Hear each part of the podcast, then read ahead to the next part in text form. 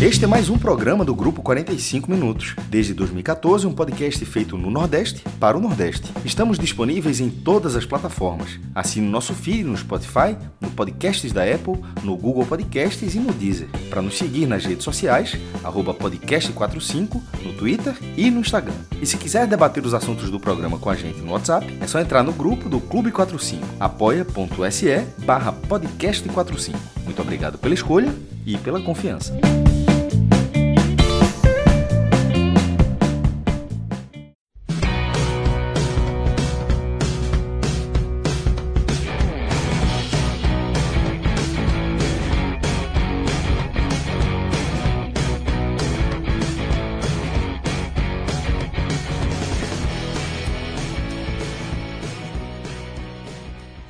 Fala galera, fala Fred Figueroa, Arthur Silva, Pedro que está aqui nos bastidores também. Boa noite para vocês.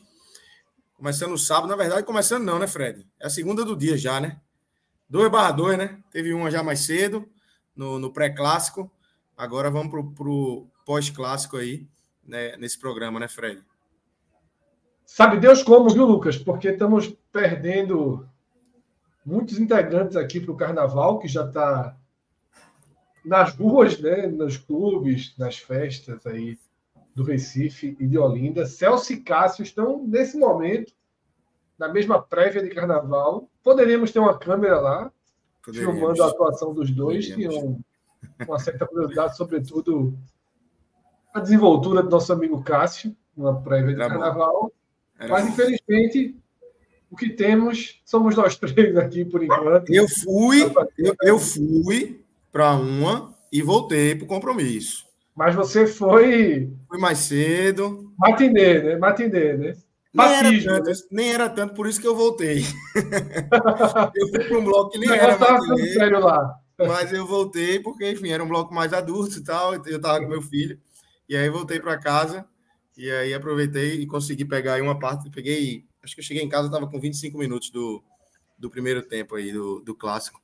Então vi, vi boa parte do jogo. Mas fui e voltei para o compromisso. Para o compromisso na televisão e o compromisso aqui. Exatamente. Arthur, Arthur que está morto. Arthur que está morto. Mas... Largaram, largaram. Meu amigo, veja só. Até... A gente estava precisando de um código aqui para abrir a live. Quase não começa a live. Eu já estava ligando para a Sofia. Estava já na agulha. Ia como... Já tinha feito o rodízio integrante. Tá? Já ia começar o rodízio esposas. Mas aí Celso renasceu, apareceu no meio do dragão tá? e conseguiu passar os códigos aí para a gente abrir a live e estar tá aqui nessa noite, né? Como falou, a gente teve um pré-jogo. Muito do que a gente falou no pré-jogo vale trazer aqui depois, tá? Inclusive a origem do gol do Santa Cruz foi algo que eu citei no pré-jogo como um problema recorrente do esporte uma dúvida de como o Santa Cruz se posicionaria. E eu não sei até que ponto os chutes ali da entrada da área de Santa Cruz foram uma aceitação da própria limitação de não passar dali, ou realmente explorando esse defeito do esporte, um defeito que vem do ano passado de ter a entrada da área muito livre, né? A marcação do esporte afunda muito junto com os zagueiros e permite as finalizações dali. Foi, foi algo que a gente comentou na live tá? E aconteceu. A gente tem muito a, a falar sobre esse jogo, porque esse jogo, ele, ele é um jogo que talvez, Lucas, ele deixe mais incômodo em quem ganhou do que em quem perdeu. Um teste, cada um para o seu, pro seu objetivo na temporada, vencedor e perdedor talvez estejam de lados opostos no saldo que fica para o jogo. É claro que para o Santa Cruz tem uma outra vertente aí, que é de pontuação, de necessidade, de obrigação, de corda no pescoço do estadual, mas a gente debate isso tudo daqui a pouquinho.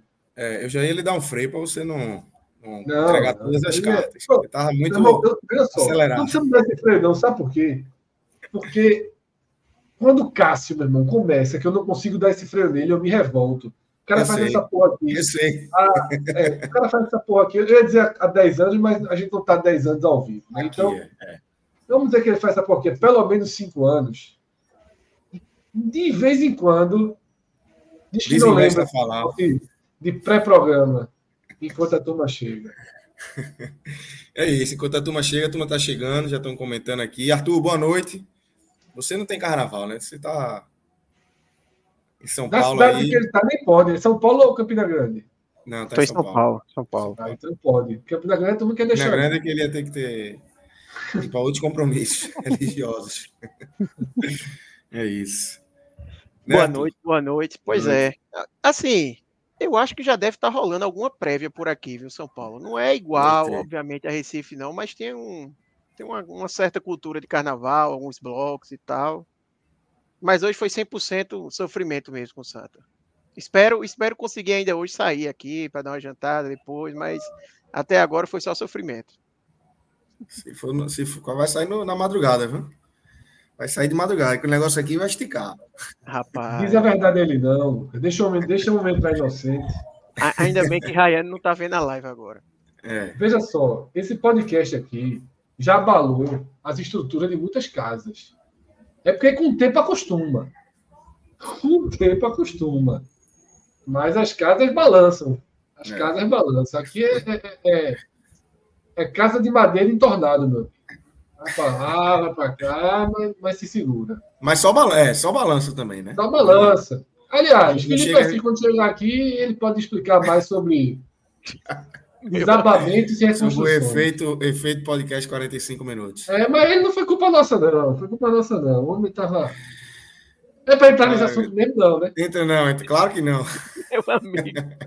claro que não, claro que não. Já pensou, o Felipe entra aqui já já uma porradinha nas costas. Ah, jogou bem, não sei o que, não vale nada. Opa. Mas é, é, chegou aqui a barulho em casa, né? Aí tem alguém não vale nada. De repente o assunto é a vida pessoal dele, seria, seria algo. Não dá, não, não dá, não. não, dá, não.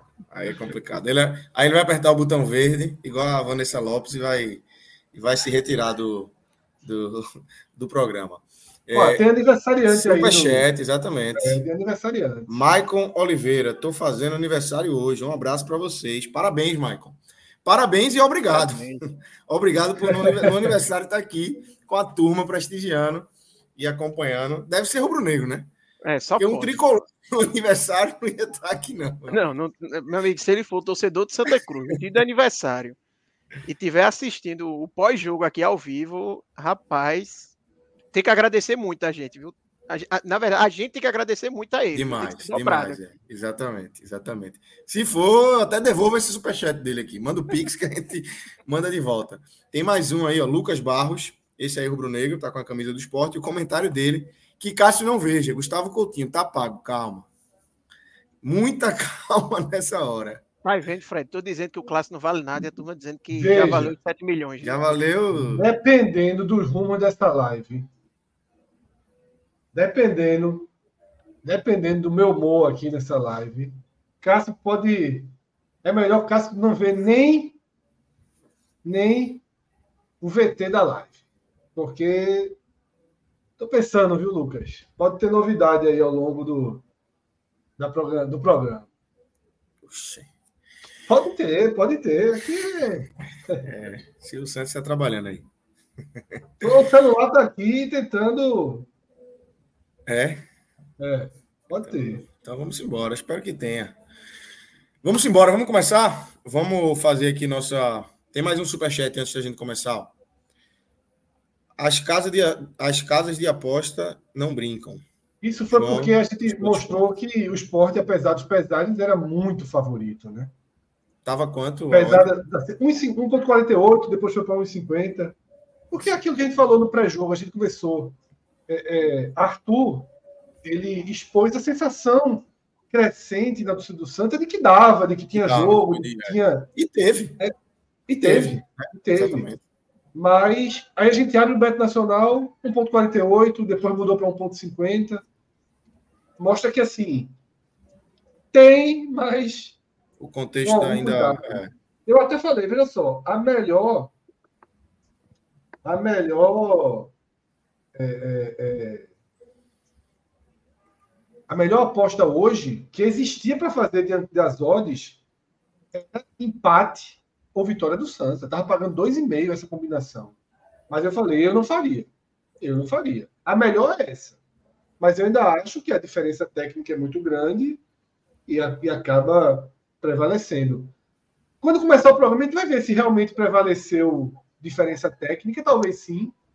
Talvez sim. No final das contas. Quando a gente vê os times daqui, sabe, o esporte jogando na Série A, né, que pega um time melhor, né, e às vezes perde o jogo com descuidos, a gente vem e diz, ó, não pode falhar que a diferença técnica aparece, né? Acho que às vezes a gente tem que usar esse mesmo discurso quando há uma, uma disparidade aqui. Não sei o quão foi determinante, não. Tenho dúvidas. O quanto teve de acaso, o quanto teve de excesso de respeito, mas é, é, a gente debate no programa. E chegou a foto, chegou a foto que a gente vai, quando abrir a live, a gente bota essa foto, tá? Chegou tá. foto lá de Olinda. Chegou de, a turma, a turma se uniu lá. O, dra, o Dragão trabalhou, o Dragão trabalhou. O dragão, o Dragão, o Dragão. Arthur, botasse alguma coisa aí no Beto Nacional, no Santa, não? Não, pô. Largar. Fala, galera, ligado aqui no podcast 45 Minutos. Estamos começando aqui mais uma edição de uma live aqui do podcast 45 Minutos. Eu sou o Lucas Leozito, aqui nesse momento com Fred Figueroa e com Arthur Silva. Ao longo da live vamos ter, vamos ter outros, outros participantes aí. A gente vai falar de três jogos que envolveram aí o futebol nordestino nesse sábado já carnavalesco aqui no Recife, com alguns desfalques aqui no nosso time, porque muita gente já está na rua aí é, no carnaval, mas a gente vai falar aqui é, da vitória do esporte por 2 a 1 sobre o Santa Cruz, na Arena de Pernambuco, o programa que abre, o jogo que abre aqui o nosso programa, e depois também vamos passar pelas vitórias do Vitória no Campeonato Baiano e do Fortaleza no Campeonato Cearense, e o pessoal vai chegar aqui para ir completando esse time. Fred, boa noite. É um programa é, o ritmo voltando ao normal, né? Um programa já com três jogos aí para analisar, com jogos de estados diferentes, é, mais uma temporada agora é, de fato iniciando, né? Os programas anteriores estavam muito localizados ali, teve um pouco do baiano, sim, mas é, o negócio começou, vai começar a moer agora, né? E aqui em Pernambuco, Lucas, eu diria que moeu muito antes da hora, né? Digamos assim, para o Santa Cruz principalmente. O Santa Cruz tem quatro jogos na temporada e fortes emoções assim vividas, decisão. O Santa Cruz largou uma decisão, né, que teve o pior desfecho possível para ele naquele jogo contra o Altos, em que ele perde a chance de, de conseguir uma, uma, vaga na Copa do Nordeste. Tá? Abre 2 a 0 sofre a virada. Vem o estadual, né, vai se recuperando nos jogos menores e de, repente já tem um clássico pela frente então você tem aí quatro, você tem aí quatro jogos, três semanas e um Santa Cruz já vivendo uma carga gigantesca de emoções e de testes, tá? Em relação ao esporte, foi o, até o segundo teste efetivo, né? O retrô foi mais do que um teste, já foi logo um tapa na cara da realidade. Mas de fato as coisas começam a moer.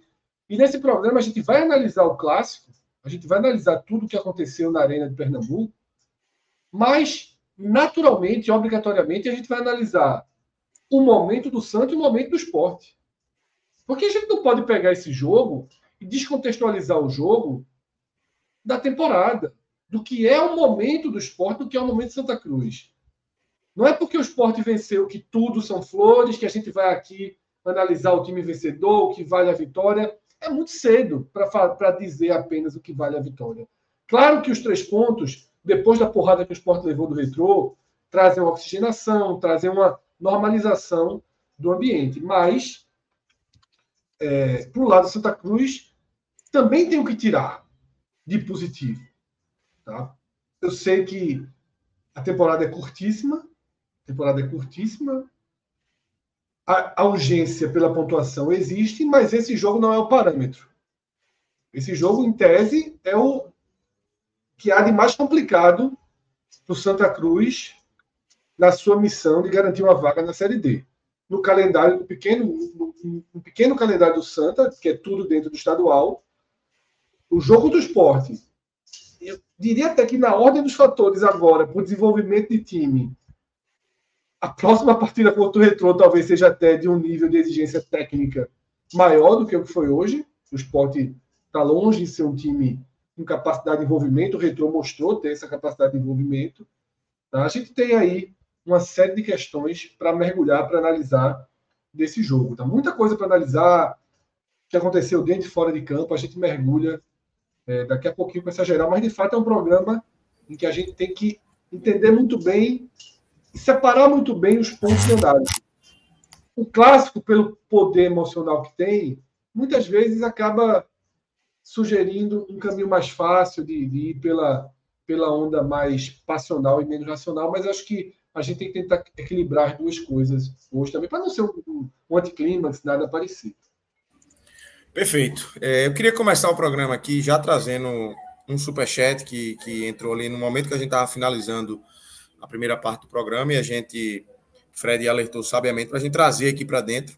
É um superchat de Atos, é, parceiro nosso aqui, né, que está tá por aqui com, com, participando dos Agamenões, é, que fala sobre o que aconteceu na arena, no, acho que no intervalo do jogo. É, alguns torcedores do esporte que estavam ali acima da cabine de imprensa começaram a cuspir e xingar. E é, eu vi rapidamente um vídeo. Camila, que é Camila, que era daqui do, do, do podcast 45 Minutos, e hoje está na Globo. É, e aí Atos coloca toda a solidariedade da Camila e vai aumentar as agressões agradeçam a Yuri Romão. Deixa eu só descer aqui que eu não estou vendo apito de cachorro. É, eu eu não, não, consigo ver muito relacionado àquilo que Yuri falou, não. É, é uma situação lamentável. Acho que sim, tem muito a ver por mulher ali, eles que, que cresceram para cima de uma mulher que estava ali na, na, naquela, naquela condição ali mas uma situação extremamente lamentável. É, pelo que eu vi rapidamente no Twitter de Daniel Leal, que estava do lado de Camila, os torcedores parecem que já foram identificados, enfim. É tudo lamentável, né, Fred? Um, um, ponto extremamente negativo aí desse clássico de hoje, né? Exatamente, Lucas. É, aconteceu antes do começo da partida, tem até imagens. Tá. Né? Daniel Leal, que estava ao lado de Camila e foi muito menos perseguido e agredido do que Camila.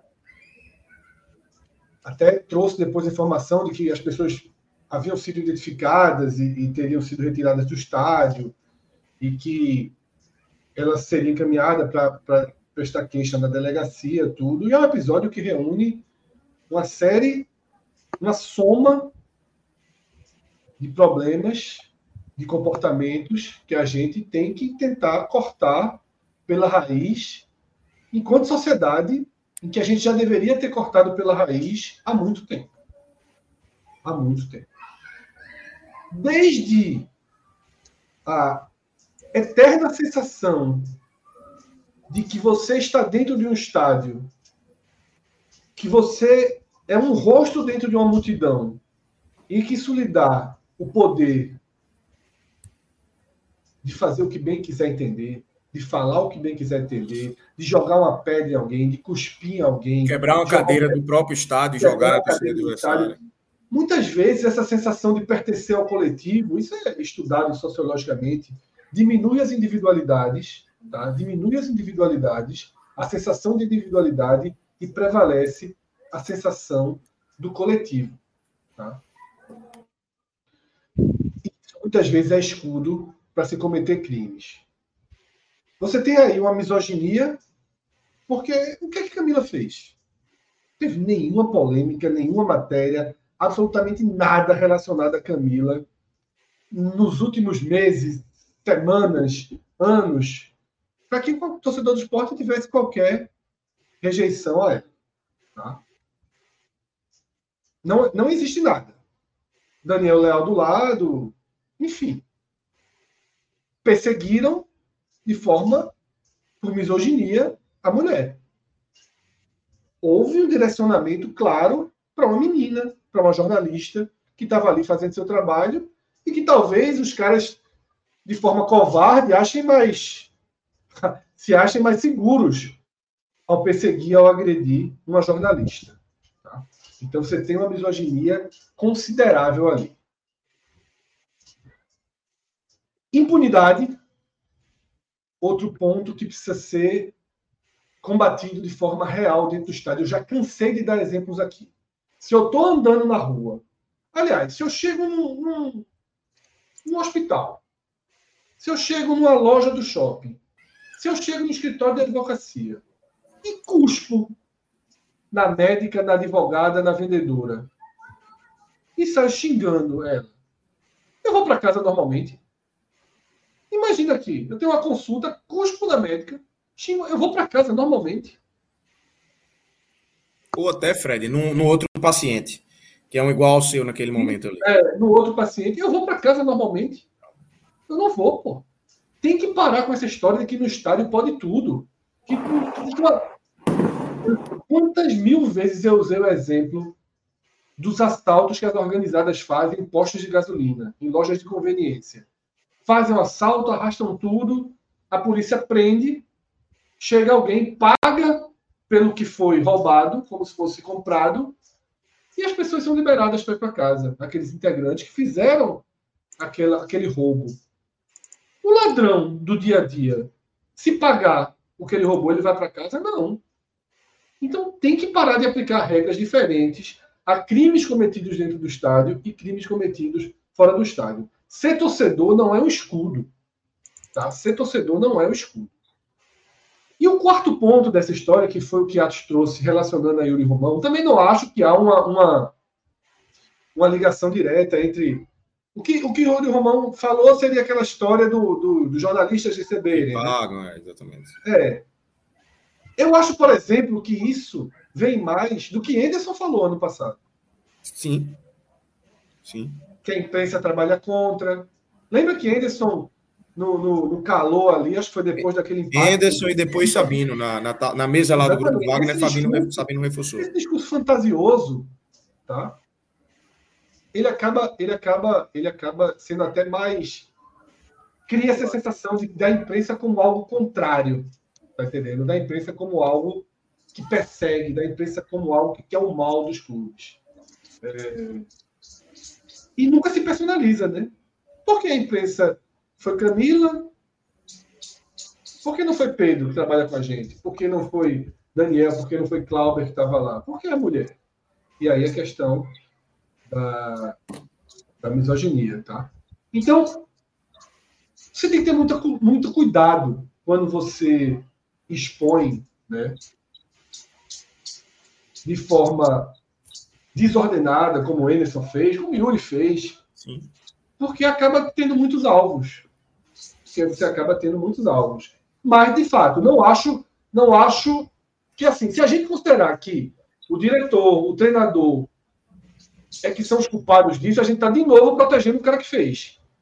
Tá entendendo? O cara que fez é o culpado. Total. Não importa o que o presidente falou, porque quando a gente fica sempre jogando para cima, a gente é mais uma forma de o torcedor, o coitado do torcedor, ele é ele age de a forma dos seus líderes, seus diretores. Não, o cara é um filho da puta que fez.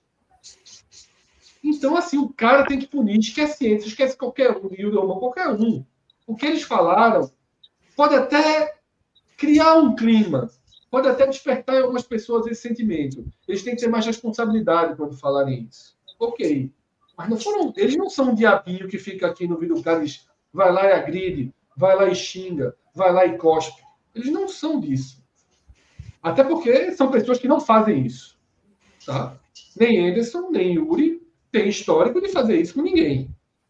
Longe disso. Os dois não têm histórico de sair agredindo pessoas. Cada um tem seus problemas, a gente tem diferenças enormes e consideráveis em relação aos dois, em relação aos dois, a posturas dos dois, inclusive.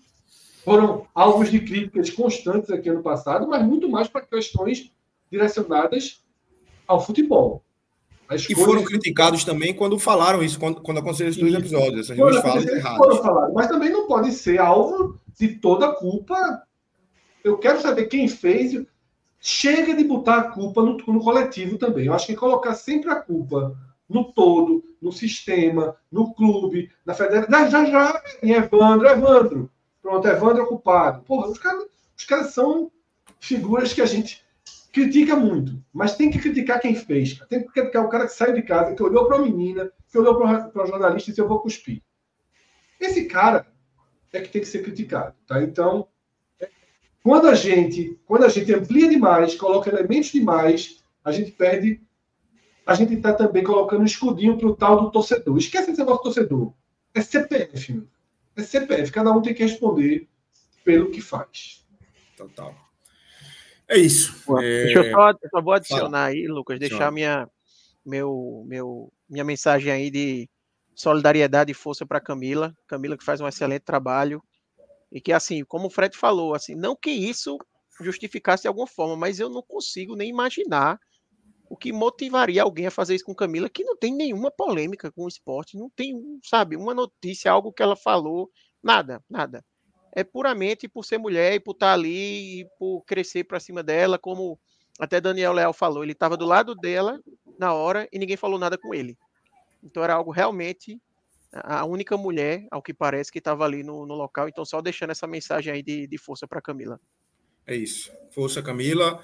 É, Camila, de fato, faz um grande trabalho, uma das grandes repórteres aqui de, que cobram o futebol pernambucano. E não baixa a cabeça, não. Vá para cima, continue seu trabalho e que você. Enfim, Camila tem um futuro brilhante aí. É, e força, solidariedade, tamo junto. Vamos para mais um super. Fala, Fred. Daqui a pouquinho, tá? Daqui a pouquinho. Vamos soltar. Solte. Né? Vamos deixar esse superchat para daqui a pouco. Esse próximo não é superchat é mais. Não, viu? A gente solta a foto agora. A gente só falta ah. foto daqui a pouco. Mas daqui a ah. pouquinho. Quem, Tem mais, quem, né? tá vendo aí a live, chama a turma para ver. Que a gente vai soltar uma, uma novidade aqui daqui a pouquinho, tá? Ótimo, ótimo. Então daqui a pouco tem novidade. Fred Figueroa com alguma bomba em mãos e vai trazer aqui. É, solta a foto aí, Pedro, que está no grupo, para a gente já é, provar aí, é, mostrar. Os nossos dois desfalques estão muito bem nessa noite de sábado. Cássio Zirpoli e Celso Shigami. Celso ainda participou do pré, foi? Ele Celso ainda, ainda, ainda, ainda se juntou ao pelotão, mas depois. Depois, depois de, desertou, foi-se embora. Desertou. Tá? Foi. Tá bem demais. Estão os dois aí, é, Celso e Cássio, no carnaval. E merecidamente desfalcando aqui o nosso programa. É, vamos embora. É, temos mais um superchat aqui. Esse entra um pouco no jogo. Eu vou trazer aqui, Fred, é, que é de Reile Sampaio. O esporte precisa contratar um meia titular com urgência. Eu não sei o que Ruiz fez para ser ídolo da torcida. Ídolo, enfim, não, não acho que ele seja ídolo, esteja na, na conta de ídolo para ninguém. E aí ele, ele cita que gastou 1 milhão e 900 mil com goleiro reserva e nenhum real com meia. Eu até tive medo, viu? Durante o jogo eu pensei um pouco nessa questão aí de Ruiz e eu tive medo. Uma, ele tem uma atuação muito ruim hoje, muito ruim mesmo. É, tinha entrado muito mal no jogo passado e muito mal, foi muito mal hoje também. E eu pensei, pô, será que os caras com essa atuação, mais uma atuação ruim de Ruiz, vão botar ficha em Lucas Lima? O que me deu um medo grande. Dizem, precisamos contratar um meia. Quem é o cara que está ali? Vamos botar ficha em Lucas Lima, insistir em Lucas Lima e aumentar uma proposta e tal. Isso me deu um medo grande é, de que Lucas Lima pode acabar sendo ali uma solução mais fácil e o esporte fazer um investimento mais alto do que deveria nesse jogador que já foi sondado, conversado e aparentemente não vem, né, Fred? É isso, Lucas. Vamos por partes aí, tá? É... Ele não é ídolo da torcida. Alan Ruiz não é ídolo da torcida. Eu acho que ele não é ídolo de ninguém. Tá? Chegou. Ele sequer, ele sequer é xodó, que é, acho que é uma fase. Não, inicial. não é. Teve toda aquela chegada pitoresca. Foi, pitoresca. Da espera era para o Diego Souza, aquela pataquada que, que foi feito ano passado, né? Tupá, Tupapa né? roga muito, né? Tupadre joga, sei lá como Tupadre, é que falaram. Tupadre roga muito. Tupadre roga muito. Roga muito. Mas foi um jogador que entrou bem em algumas partidas. Na reta final do ano, deu, deu dinâmica finaliza bem, chuta bem. E, e teve uma concordância pela renovação. Sim, Sim eu concordo com a Isso. renovação. Jogou mal hoje, de fato. Não, não foi bem. O esporte não tem reserva ou titular, se fosse eventualmente Sim. aquele investimento no Lucas Lima tivesse saído do papel. Tem o Pedro Vilhena, né, jogador de São Paulo, que, que não sei se vai ter chance, quando vai ter Tava chance. até no banco hoje. O treinador o treinador faz várias vezes recorte do time sem meia. Hoje aconteceu esse recorte no segundo tempo, tá? Mas foi de fato uma atuação negativa. Agora me pareceu sem ritmo, me pareceu lento. A gente tem que entender, a gente não pode ser tão fatalista. É terrível para jornalista, é terrível para comentarista analisar jogo de terceira rodada. De terceiro, o terceiro jogo do ano. É muito difícil. É. Porque assim, a gente é obrigado a trazer algumas conclusões. Vocês estão assistindo a gente para ouvir conclusões. O cara assistir aqui e ficar, não, não conta, não vale, é isso, é aquilo. Chato, né? Assim, você Imagina quando já é, Fred, metade da temporada quase do time. Isso. Você, tem que, é pior ainda. você tem que andar algumas casas nos comentários. Você tem que tentar ir além nos comentários. Tá? E, dessa forma, a pressão em Alain Ruiz, em Sosso, em Luiz Felipe, o zagueiro de Santa Cruz que errou, em todo mundo, você tem que segurar um pouco. Você tem que considerar um pouco a capacidade de ganho físico, de evolução, de encaixe. Foi horroroso? Foi. Ele já teve outras atuações melhores? Já. Então, vamos ter um pouquinho de calma né, nas, nas conclusões. Eu até escrevi isso no Twitter sobre o jogo em si. Na verdade, sobre o andar da carruagem do trabalho de Souza. São indicativos, não são conclusões. De Alain Ruiz, a gente ainda tem a favor o fato de que a gente viu os jogos de Alain Ruiz em 2023. De Sosso, não. De Sosso, eu quero, vou guardar isso para quando começar a analisar de fato esporte. Conheço o trabalho dele, tá? Não tem YouTube, não tem vídeo, não tem entrevista. Eu, não, eu só consigo analisar um trabalho do treinador com sequência. Com sequência. O que eu conheço de Sosso são 270 minutos. Petrolina, Santa Cruz e Esporte. Se fosse atual, se fosse. É, é Petrolina é, Retroição. Se fosse é, é, é, Itamar, se fosse Guto, se fosse Anderson, se fosse Hélio dos Anjos, se fosse Claudinei, eu tinha base para analisar o que está acontecendo esse ano, tendo por um lastro anterior, um conhecimento anterior de como se desenvolve o trabalho desses treinadores. Mas um treinador que eu nunca vi um time dele jogar na minha vida, eu tenho que ter muita, muita calma e a gente vai fazer. A gente vai tentar ter essa calma é, em cada análise. Vai valer para Alan Ruiz, que foi o superchat, vai valer para Souto, vai valer para vários jogadores que estão sendo duramente questionados tão rápido. Alguns não vão mudar, não, tá? Alguns vão daí para pior. Alguns vão daí para. Pablo Diego. Que... É, pode ser que o próprio trabalho. Agora, os do ano passado, eu, eu analiso isso, com isso. o que vem do ano passado, obviamente. Seja no esporte, seja onde eu já vi jogar. Tá? Então, eu acho que a gente tem que ter esse cuidado. Tá? É isso. Olha quem chegou aí, ó. Felipe Assis, meu amigo. Boa noite. A turma está aqui. Assim, antes de você entrar, um minuto antes, um cara comentou aqui. Celso e Cássio não participarem, tudo bem. Agora, Felipe Assis não está aqui nesse programa, não existe. E aí o homem aparece na hora. Eu acho fantástico quando ele entra. Essa parede branca aí. No céu, esse é o céu. Olha, em primeiro lugar, muito boa noite, boa noite para todo mundo é, eu não ia, por hipótese alguma, pipocar, né? E nem vou deixar de dar essa, essa chance né, para nosso amigo Fred Figueroa né, crescer aqui, soltar esse sorriso de canto de boca. Sabe aquele sorriso de canto de boca que você fica querendo esconder? Aí eu não, vou deixar passar essa oportunidade, né? Estamos aqui, companheiro. Estamos juntos. É isso. Seja bem-vindo, Felipe. Daqui a pouco a gente fala mais também com você aqui sobre o Santa. Fred, para a gente começar de fato é, analisar o jogo em si. A gente tava, passamos aqui rapidamente aí é, no superchat mais localizado na situação de Alan Ruiz, que vai trazendo ali algumas ramificações. Mas eu queria te ouvir sobre o jogo, sobre esse, esse 2 a 1 do esporte. É, e, e, sobre esse 2 a 1 do esporte, dessa maneira é, assim, lenta, se arrastando e mas foi ali, deu para o gasto, conseguiu 2 a 1 fez o 2 a 1 no erro ali da um erro grave da defesa do Santa Cruz. E o esporte consegue fazer o 2 a 1 soma três pontos é, na tabela aí do Campeonato Pernambucano, Fred Figueroa. A novidade vem daqui a pouco, né?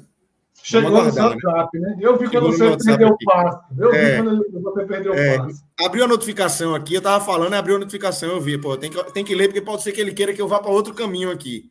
Aí eu li, eu disse, não, então segue. Mas a novidade eu já sei qual é. E vou dizer para a turma aí. Chamem seus amigos para a live. Que vem coisa boa. Fred vai trazer novidade aí para a gente. Vamos lá, tá? Eu vou fazer análise do que foi o jogo, naturalmente, pela ótica mais para o esporte. A gente tem aí Arthur, Felipe, que vão também trazer análise geral do jogo e puxando um pouquinho para a ótica do Santa Cruz. É... Esse clássico para o esporte ele começou quando o time desceu para o vestiário na quarta-feira passada na Arena. 4 a 1 para o Retro. Goleada. Esporte na roda. Gols fáceis, o time jogando nada. Aquilo elevou a pressão para um segundo jogo de temporada, para um patamar que, que a gente não tem é, é como exigir frieza, discernimento, calma da torcida. Uma torcida que viu a Série A escapar em 2023 da forma que foi. Uma queda de rendimento brutal no segundo turno, vários e vários jogos em que o time clamava por mudança e as mudanças não vieram. Então, é uma torcida que traz o dano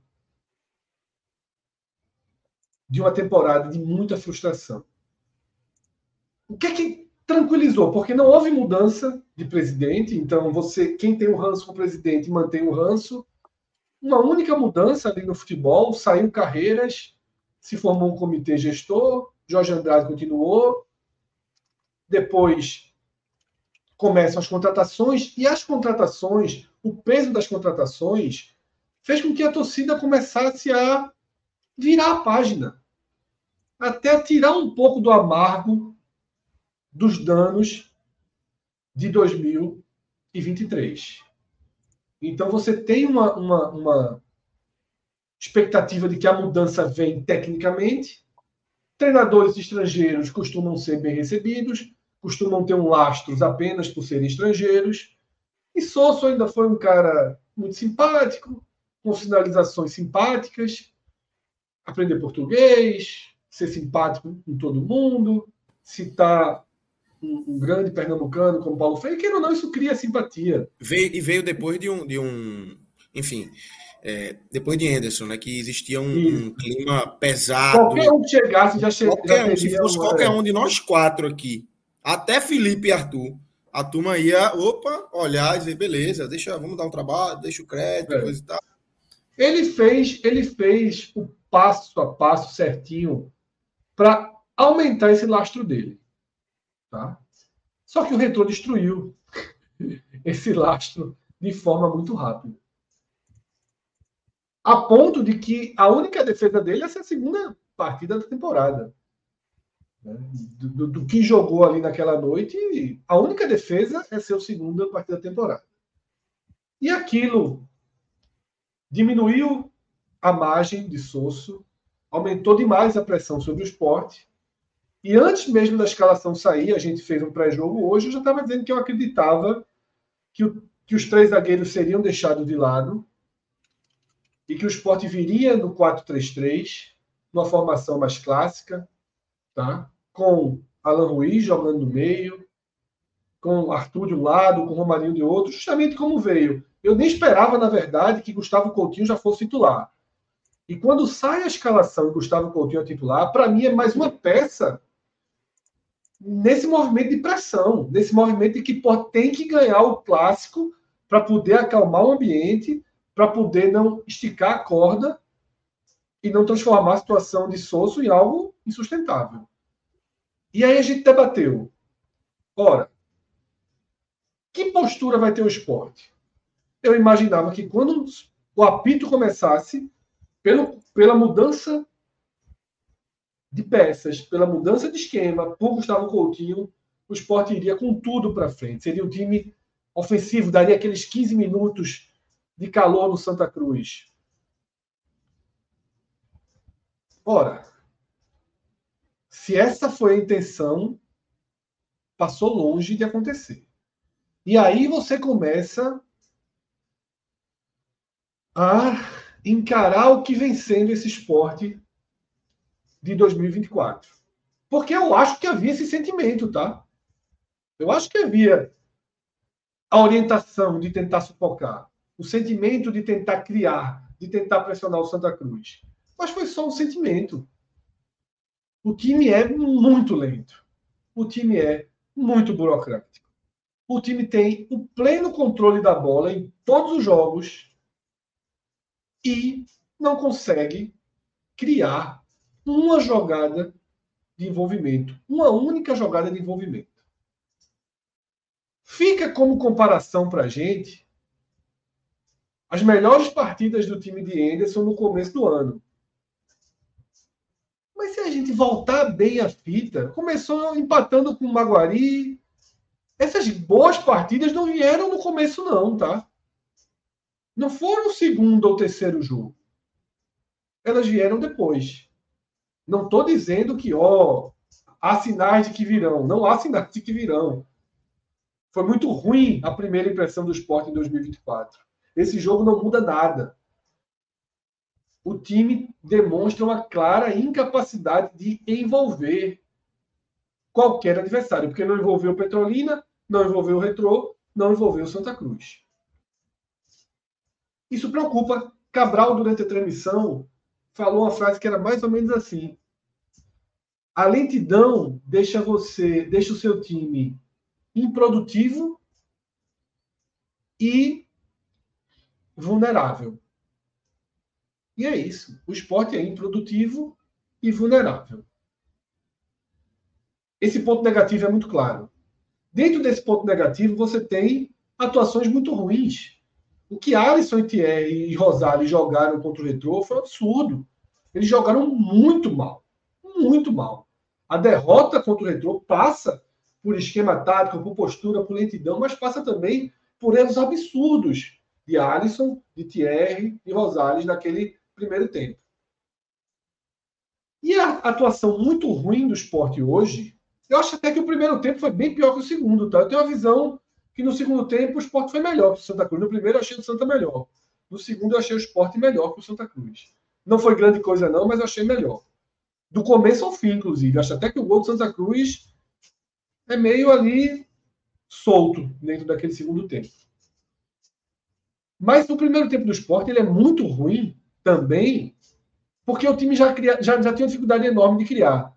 Quando esboçava, Arthur Kaique perdeu todas as bolas.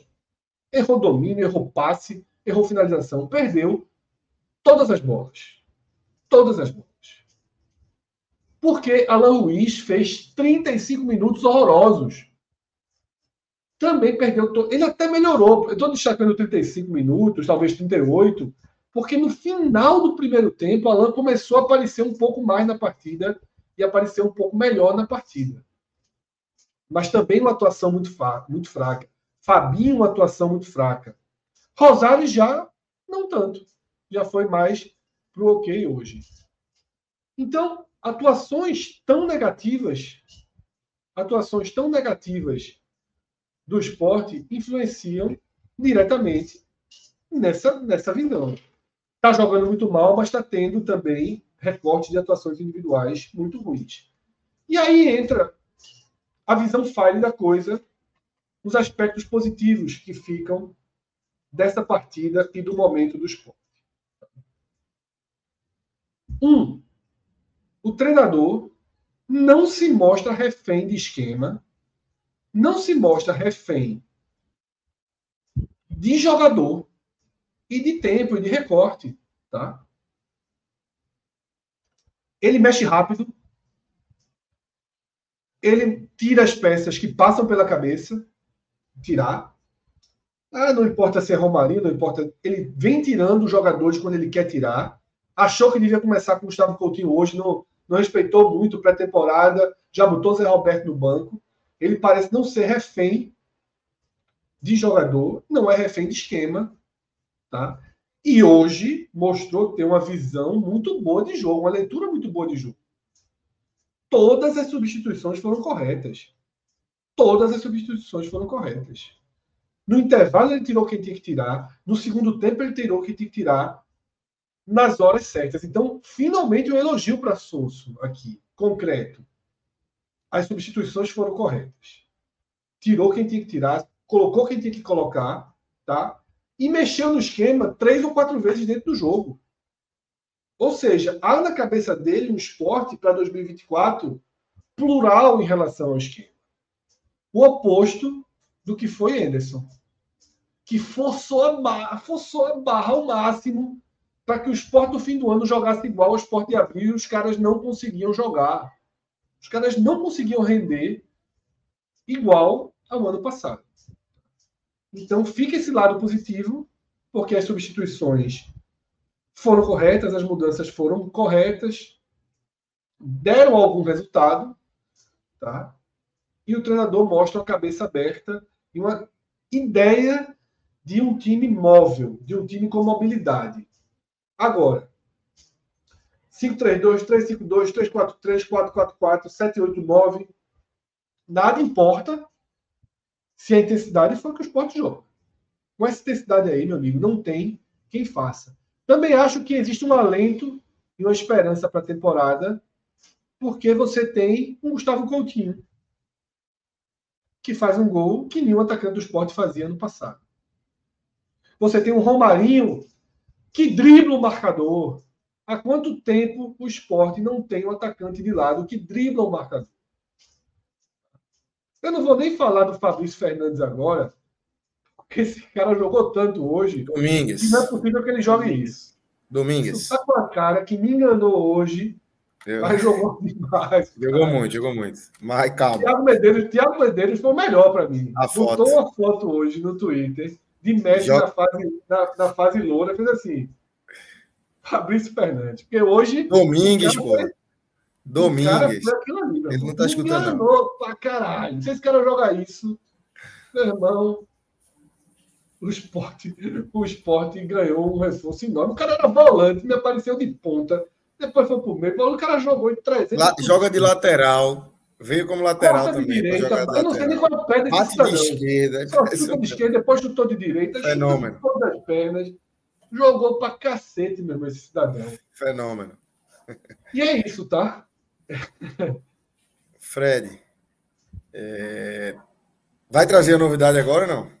Eu vou trazer, Lucas, porque é, é, conexões já estão sendo feitas, né? Muita gente já, já, já, já fez. Nosso amigo Léo jogou uma bolinha preta e vermelha lá no tweet dele, disse que tinha novidade. E assim, é, eu dei uma tweetada ontem ou anteontem, falando né, que saiu a escalação do treino do Ceará e Barleta não estava treinando no time de cima do Ceará. Eu já sabia que o esporte estava negociando com Barleta naquele momento e foi uma sinalização muito forte. Eu não tenho essa informação de dentro do esporte. Essa informação que eu tenho que há uma negociação com Barleta não vem de dentro do esporte. Tentei aqui confirmar antes de começar a live, começando a live, e não tive e não tive essa essa resposta. Estou aqui no vácuo. Mas existia um indicativo de que Barleta poderia sim estar vindo para o esporte. Mancini não sinalizava utilizá-lo como titular. É um jogador que o Ceará fez um investimento, um investimento de 6 milhões, que seria pago em parcelas. E eu vi que o esporte assumiria essas parcelas e, e traria o jogador como investimento, tá? Mais um que o esporte vai, vai trazer. E hoje a notícia que eu tenho é que Barleta já não está mais nem em Fortaleza, tá? Já não, já não está mais com a delegação do Ceará Não tenho confirmação por parte do esporte. Não existe confirmação oficial em relação à Barleta. Pode vir, pode Nem extraoficial, nem, nem oficial, nem existem duas linhas de apuração, três linhas de apuração, até eu diria. Uma linha de apuração com a, a fonte que me trouxe, foi a mesma que me, que me, que me indicou Romarinho, e Romarinho acabou vindo. Tá? É, usou o mesmo termo, inclusive, né, que estava quente. E quando eu falei, da última vez que ele me disse que um jogador estava quente, o jogador estava contratado. E ao que parece, pode estar tá acontecendo de novo. Essa é uma linha de informação, uma linha de informação que vem do Recife, tá? Depois, tem uma linha de informação em Fortaleza, e essa linha de informação começou silenciosa, tá? Nem sim, nem não. Claro que o INE45 já procurou empresário de Barleta, e também foi nem sim, nem não. Foi silêncio na resposta, foi dizer, não, estou de férias, fala com o outro. Quando é não, a resposta costuma ser muito rápida, tá? Quando é não, a resposta vem, vem forte. E aí, tudo indica que Barleta está aí finalizando a negociação com o esporte. Posso cravar? Não posso cravar. Mas apenas por uma formalidade aqui de respeito a questões jornalísticas. Para eu cravar, alguém de dentro do esporte hoje teria que me dizer. Ou então alguém de dentro do Ceará teria que me dizer, mesmo em off. Mas a informação muito forte é que Barleta já deixou o Ceará. Tá? Vamos ver se isso bate nos próximos, nos próximos momentos. Tá? A gente estava ali na agulha, trabalhando para tentar soltar essa informação confirmada, mas como muita gente soltou no chat, Léo fez uma graça no Twitter, a gente compartilha aqui, para não ficar também fazendo mistério sem dizer. Né? Eu queria só dizer quando tivesse confirmado. É mais a nossa linha. Mas o nome que se especula é Barleta. O nome que se aproxima é Barleta. E as informações são de que ele realmente está próximo. Tá? Vamos trabalhar para que essa notícia seja confirmada o quanto antes, ou não, né? Mas esse é o, o... E tem uma outra coisa, viu? Tem algo também que essa contratação de Barleta pode puxar um fio para algo que não vinha sendo cogitado para agora no esporte, tá? Vamos lá, vamos, vamos, eu vou tentar evoluir essa apuração aí. Não sei se ao longo da noite, mas ao longo dos próximos dias. Quem encontrar Cássio não achei pouco, não diga ele que o esporte está gastando mais 6 milhões, de Deus. Não, mas não é mais 6, não, pô. O Ceará já pagou a parte, né? Não, mas aí é mais 6. Aí é. Não sei quanto é, não. Não estou aqui garantindo, não, mas achando não, que tem mais veja, Imagina assim: Ceará pagou, comprou por 6 para parcelar. Desde que comprou até agora, já pagou alguma coisa. Só, só tá pegando repasse, né? O Sport tá, tá pegando repasse. É, pegar o resto que o Ceará não vai pagar. Vamos torcer para o Ceará ter dividido em 3 ou em 4. Porque se o Ceará dividiu em 24, a gente tá fudido. Aí a gente tá fudido. Tem barleta que só a pouco para pagar. Aí tá fudido. Mas, é, mas diga. como eu falei, Barleta é uma apuração.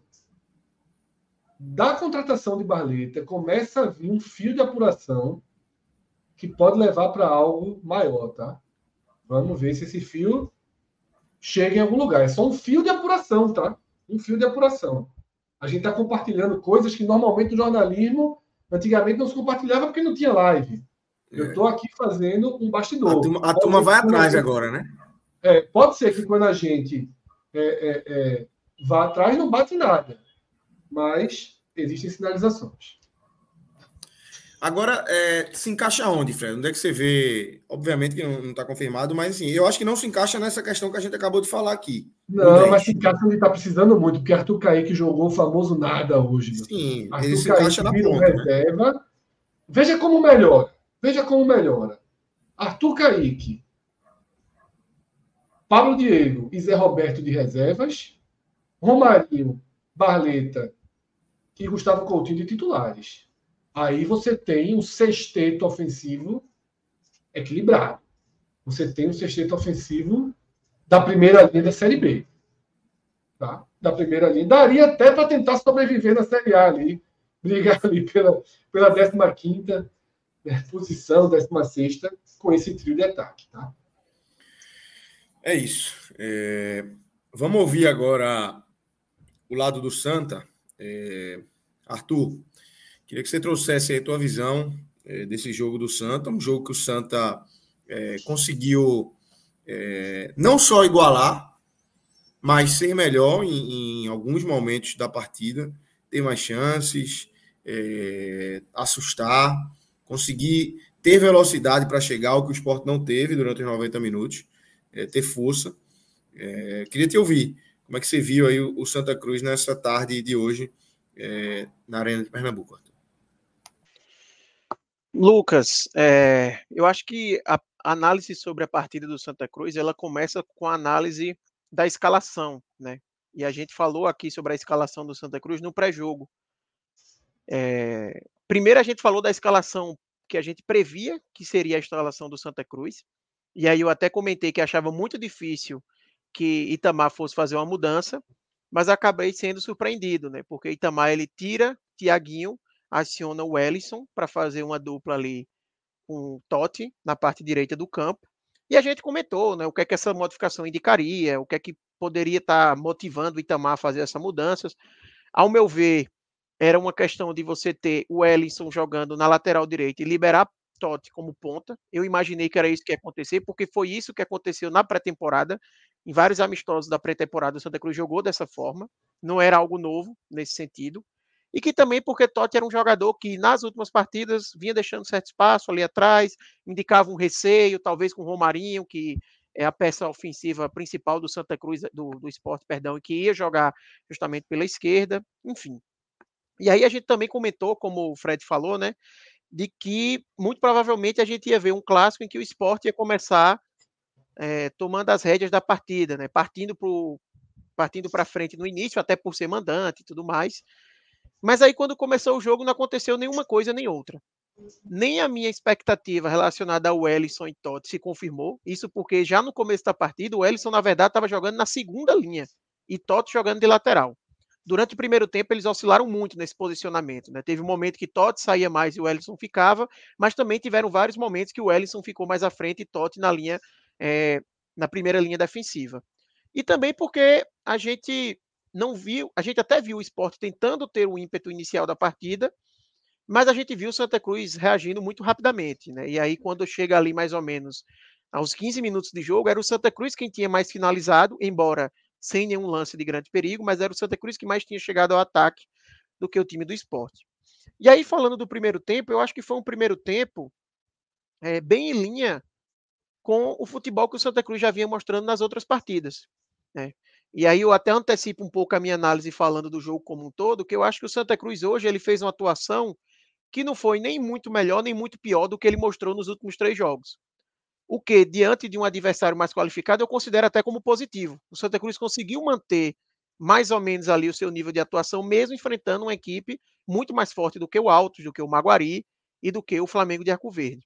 E o primeiro tempo foi um pouco disso. O Santa Cruz teve o jogo mais ao controle dele no primeiro tempo, e Cabral Neto ele até comenta sobre isso, é, que por ter mais a posse de bola, poderia se gerar a impressão de que o esporte que estava mais controlando a partida. Mas o Santa tinha mais o controle porque o Santa tinha o jogo acontecendo da forma que ele queria, né? O esporte não levava perigo ao Santa, e o Santa conseguia ter estocadas ali ao ataque, em que ele quase sempre gerava uma finalização, quase sempre com o Matheus Melo, né, que era o, o, motorzinho ali do Santa Cruz, roubando muita bola, carregando, é, muitas vezes errando no, na decisão final, é, se antecipando numa jogada que poderia seguir um pouco mais, arriscando a finalização, mas o Santa Cruz conseguindo chegar ao ataque. E aí, mesmo num primeiro tempo em que o Santa Cruz jogava melhor e dava essa sensação de controle da partida, ele acaba saindo atrás do placar no que eu também já tinha falado no pré-jogo, que era um dos pontos negativos do Santa Cruz, que é a bola aérea defensiva. Né? Todos os gols que o Santa Cruz tinha tomado até aquele momento, aquele era o terceiro gol que o Santa Cruz tomava na temporada, todos eles tinham saído por bola aérea defensiva. E o lance contra o Flamengo de Arco Verde, por exemplo, que o Santa quase leva um empate e André Luiz faz uma boa defesa, também foi uma bola aérea que ele acaba fazendo a defesa. Então, já se mostrava como uma preocupação e acabou sendo confirmado. O Santa fazia uma boa partida, mas numa bola parada e no erro ali, talvez mais básico, né, que é você deixar o camisa 9 se antecipar confortavelmente, ninguém seguir, e ainda mais Pedro Bortoluso, que ficou ali na primeira trave, ter deixado, eh, não ter ficado ligado para ganhar a disputa ali com, com Gustavo Coutinho, e aí ele cabeceia, faz o gol. É, eu até acho que o erro é muito mais ali de Pedro Bortoluso do que de André Luiz, tá? Eu vi muita gente falando do goleiro, mas eu acho que a partir do momento que aquela cabeçada aconteceu, era um lance muito difícil para André Luiz fazer a defesa. Muito Se difícil, faz... pô, muito difícil. É. O goleiro do esporte defesa... falhou mais no gol do Santa do que ele naquela. Muito mais, pô, muito mais. Perfeito. Se ele faz a defesa ali, é coisa da gente estar tá falando aqui que foi um milagre absurdo, uma, defesa assim, sabe? Coisa de outro mundo. Não era uma bola que muitas vezes, muitas vezes a gente fala, né? Ah, um bom goleiro pegaria. Eu não acho nem que era uma bola nesse nível. Eu acho que era uma bola realmente muito difícil. Né? A partir do momento que tem a cabeçada, se torna muito difícil evitar aquele gol. E aí o Santa, depois dali, ele sente. Eu acho que o Santa sente um pouco o gol ali no primeiro tempo, normal, né? Você está fazendo um jogo perto do seu limite, porque a gente sabe que o time do Santa Cruz ele jogou hoje muito mais próximo do seu limite do que o do esporte, não que hoje seja o limite de futebol do Santa, mas assim, se esforçando, lutando, marcando pressão. Eu acho que o Santa Cruz soube fazer isso também hoje, que é uma característica que o time de Itamar vem demonstrando desde o começo da temporada, e aí num vacilo, numa desatenção, acaba levando o gol. E aí, quando termina o primeiro tempo, eu acho que a primeira análise é de que a escolha de Itamar ela não funcionou. A escolha de Itamar por colocar o Ellison não deu certo no jogo. O Ellison, quando jogou na segunda linha, que eu não entendi ele ter fazido essa, essa troca, porque ele, quando jogou na segunda linha, para mim ele se mostrou completamente perdido na posição. Não, não, sabia, ele não sabia nem se posicionar, até mesmo no momento que o Santa Cruz marcava pressão. Tiveram vários momentos que ele errava o posicionamento. Até Pedro Bortolucci tem uma hora que reclama com ele, porque ele, ele fica mais para o meio e deixa o, o lateral do esporte sozinho, no caso ali Filipinho para ele sair livre né, com a jogada. Então, eu acho que ele ficou muito perdido jogando na segunda linha. E quando jogou na primeira linha, Totti marcou muito melhor do que ele. Os momentos em que o Santa Cruz soube endurecer melhor a marcação em cima de Romarinho foram com Totti e não com o Ellison. Né? Tem até um lance que Romarinho se livra facilmente dele e ele cai assim, até empurrando o Romarinho, causando a falta. Ele não estava realmente conseguir, conseguindo acompanhar Romarinho na partida. E aí, para o segundo tempo, Itamar faz a mudança, aciona Tiaguinho é, no jogo. O Santa Cruz também tem que mudar na defesa, tá para a saída de Rafael Pereira, porque tinha sentido para a entrada de Luiz Felipe, que viria a ser personagem principal da derrota. E aí, no segundo tempo, eu acho que o Santa Cruz não começa bem. Eu até concordo com o Fred. Eu acho que o Santa ele perde o primeiro tempo, empata o segundo, mas o melhor tempo do Santa foi o primeiro, disparado para mim. E o Santa leva o gol no primeiro tempo, quando ele jogava melhor com o esporte, ao meu ver, e ele faz o gol no esporte no segundo tempo, quando o esporte estava melhor naquele momento. Eu não acho que esse melhor que o Santa teve no primeiro tempo e que o esporte esteja no segundo tempo não é um domínio absoluto, tá? Aquele, a qualquer momento vai sair um gol, aquela pressão exorbitante e tal, mas era um momento em que o adversário controlava um pouco mais as ações. Tanto é que o gol que o Santa Cruz faz é numa jogada é, um pouco mais fortuita, vamos dizer assim, né? É uma jogada que chega pelo meio, tem uma tabelinha ali, Matheus Melo, Pedro Bortoluz, Matheus Melo acaba dando até de letra para ele, ele finaliza de fora, uma jogada que o Santa tentou o jogo inteiro, como o Fred bem falou, finalização de fora, e aí a bola no rebote sobra para Tiaguinho fazer o um empate. E ali ficou ainda mais escancarado como a escolha de, de Itamar foi errada, né? Porque dificilmente o Ellison teria chegado naquela bola, teria feito aquele gol porque ali é muito lance do atacante, né, que não desiste da jogada, que espera o momento certo, ele teve que esperar ali para não se colocar em posição de impedimento e que soube finalizar bem, embora obviamente o gol estava aberto, né, e, e Kaique França batido no, no lance. E aí o Santa consegue um empate. Dali para frente, eu acho que o jogo ele segue num equilíbrio dali para frente depois do 1 a 1 até o momento em que o Santa sente outro segundo problema dele, que ele já vinha demonstrando nas outras partidas, que é a questão física. Chega um momento que o time do Santa Cruz morre fisicamente, começa a jogar basicamente só no chutão, não consegue segurar a bola no ataque. Pedro Bortoluzzi, que é um cara que ajuda muito nisso, ganhando o jogo de corpo, ele cansa bastante, ele até quando é substituído a gente vê que ele está exausto na partida, e é um momento em que o esporte fica muito mais com a bola e chegando muito mais à área do Santa, né? levando muito mais perigo. Até que Itamar, que é outro ponto também que a gente já falou aqui no programa em outras oportunidades. Vem demorando muito para mexer no time, ele faz a alteração, mas aí, um minuto depois, tem o lance que define a partida, né? Que é uma falha clamorosa de Luiz Felipe, e assim, é uma falha muito difícil de entender, porque não é que ele deu um passe errado, ou que ele, sabe, estava de costas, não percebeu que tinha um jogador próximo e foi desarmado. Era um lance que ele estava de frente. Ele viu o Zé Roberto ao lado dele, ele tinha a possibilidade de tocar para João Vitor, ou até mesmo de dar um chutão, jogar a bola para fora. E ele resolve arriscar, se lançando mais à frente com a bola, tentando conduzir, é desarmado, e aí acaba saindo o gol. Né? André Luiz ainda faz a defesa no primeiro momento, mas na segunda bola ela desvia, e aí Sacramento 2 a 1 num momento muito difícil para o Santa, porque cerca de um minuto antes ali, o Santa já tinha tirado o Pedro Bortoluso, já tinha feito modificações que indicavam que o caminho era o empate.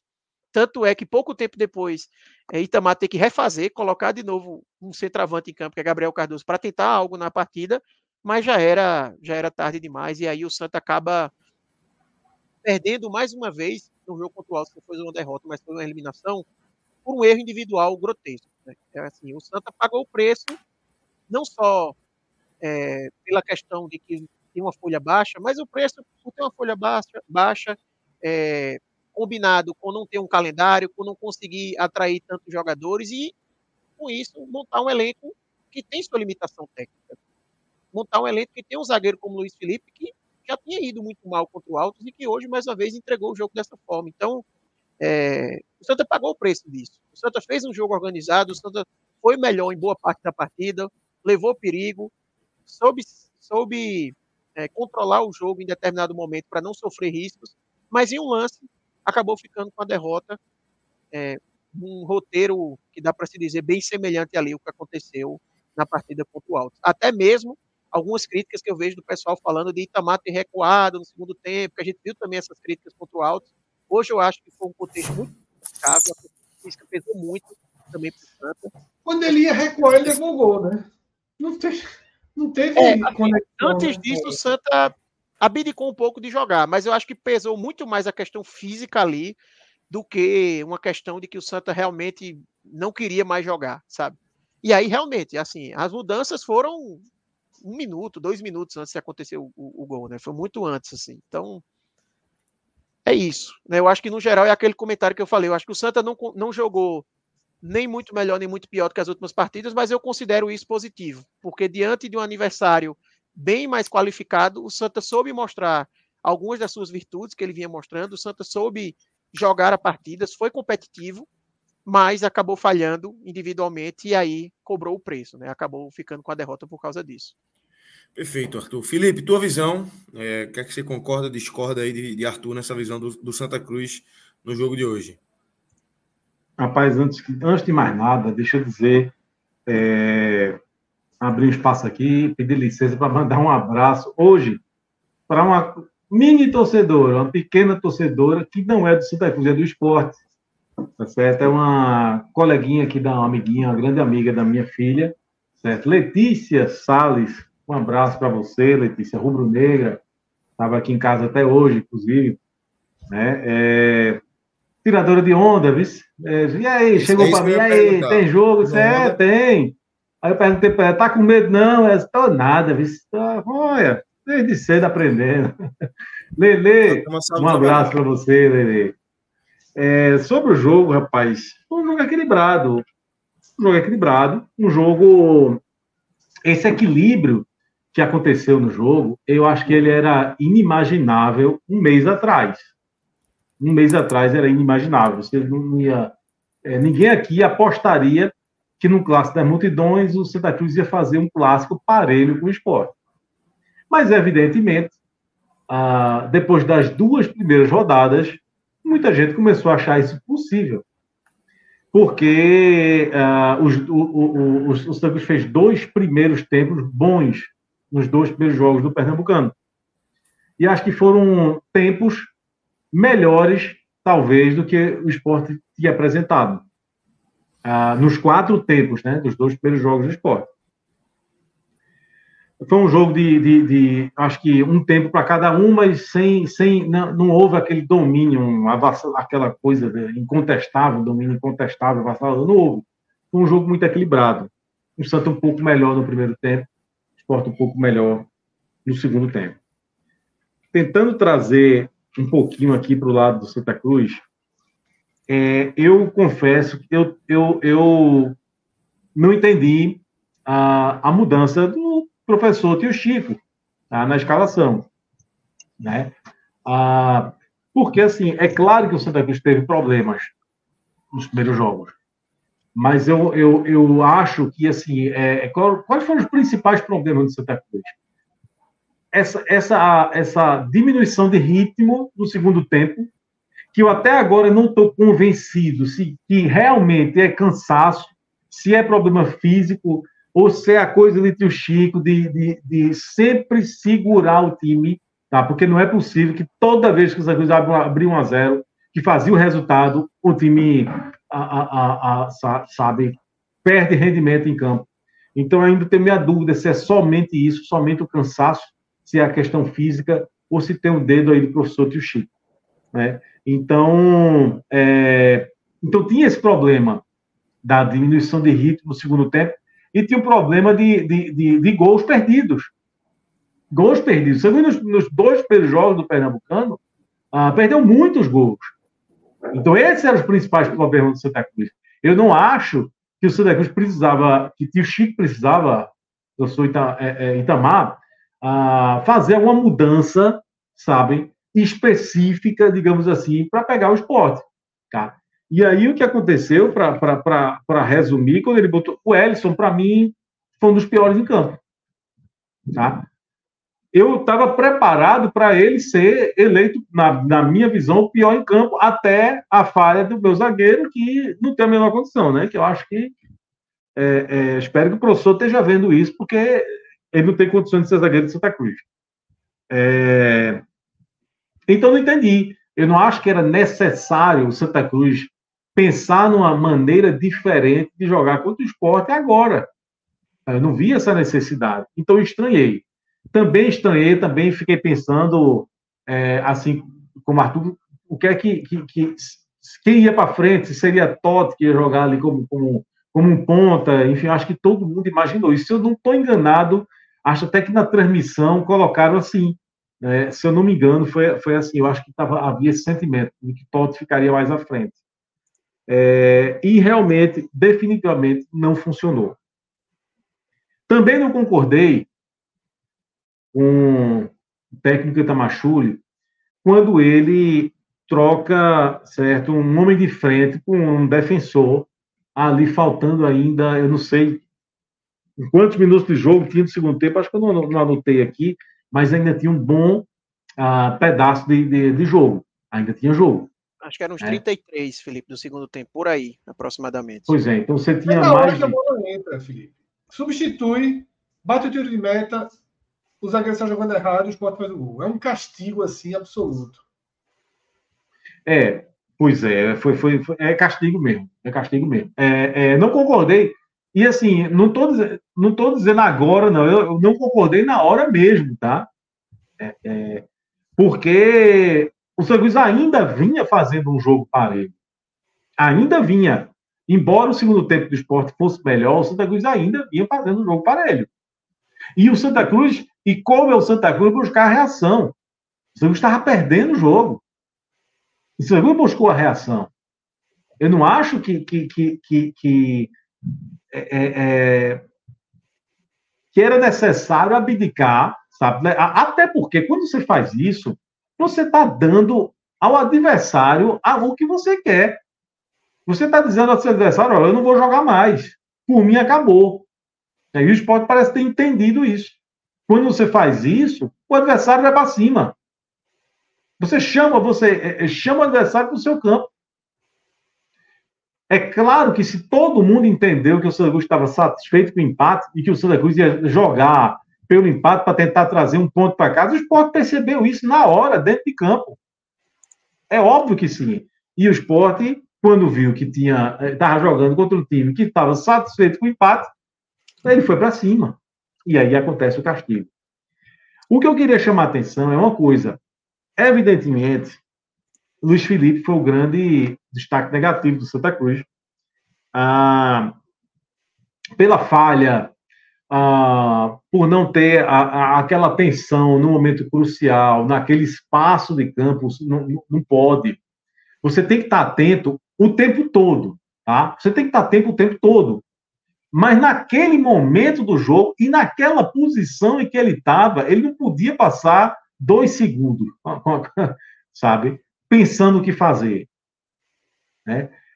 Então, isso está muito claro. Mas acontece que a verdade é que um pouco antes do primeiro, e é isso que eu queria chamar a atenção, um pouco antes, questão de um minuto ou um minuto e meio, no máximo, do primeiro gol do esporte, aconteceu um lance parecido. Não ali na frente da Barra de Santa Cruz, mas mais ou menos no meio de campo. E aí eu não vou. É, é, é, na minha avaliação, eu, eu, como eu não tenho certeza de quem foi o jogo, eu tenho a impressão que foi Lucas Siqueira. Certo? Que ele perdeu uma bola do mesmo jeito. Sabe aquela coisa de carregando, carregando a bola e foi desarmado e aí o esporte com a bola, aí fica naquela, e toca para um, toca para outro, e vai, vai, foi, tentou, não conseguiu, tá, tá, tá, tá, tá, tá e aí tem o lance da, da, do escanteio. E, sai, e é nesse escanteio que sai o primeiro gol do esporte. Então, é, foram dois lances, foram dois lances parecidos. Eu acho que foi Matheus Melo, Felipe, não?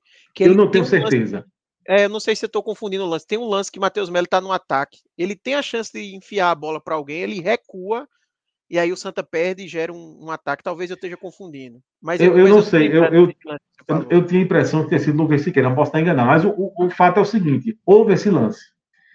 E a partir dessa desatenção do Santa Cruz, o esporte fica com a bola. Não foi imediatamente o lance do escanteio, mas sabe aquela. O esporte ficou com a posse, certo? O tempo todo, até ganhar o escanteio, da escanteio do, e da cobrança do escanteio, está o primeiro gol.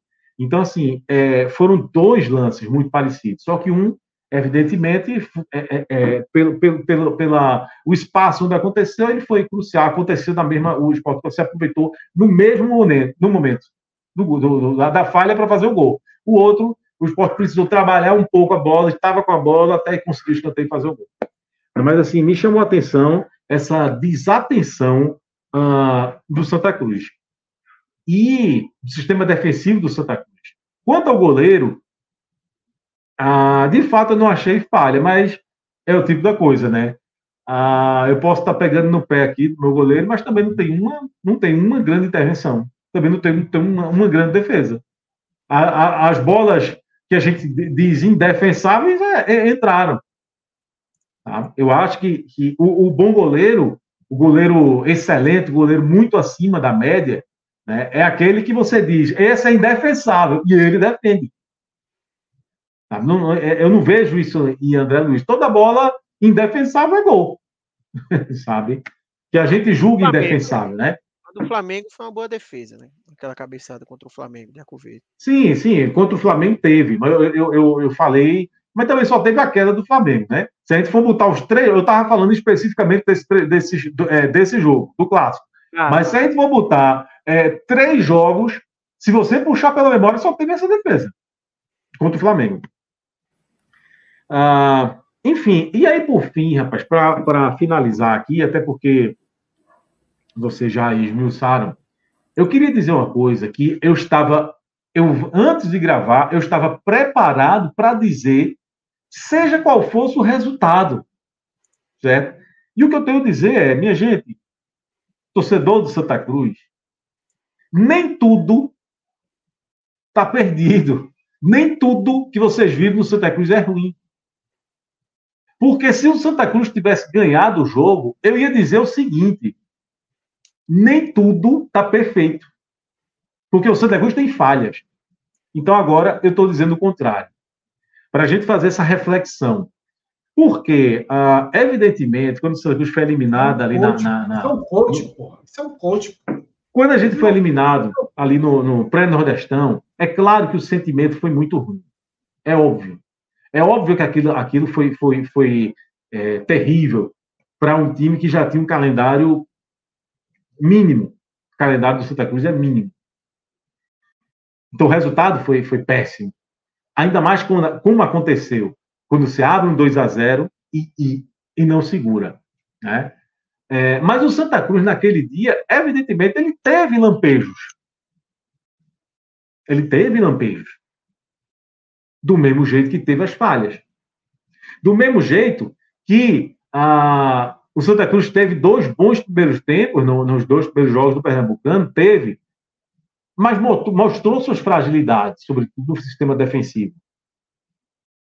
Então, o que eu quero dizer, se eu quiser ser fire, aí eu vou imitar nosso amigo Fred Figueroa. Se eu quiser ser fire, eu vou dizer uma coisa para vocês.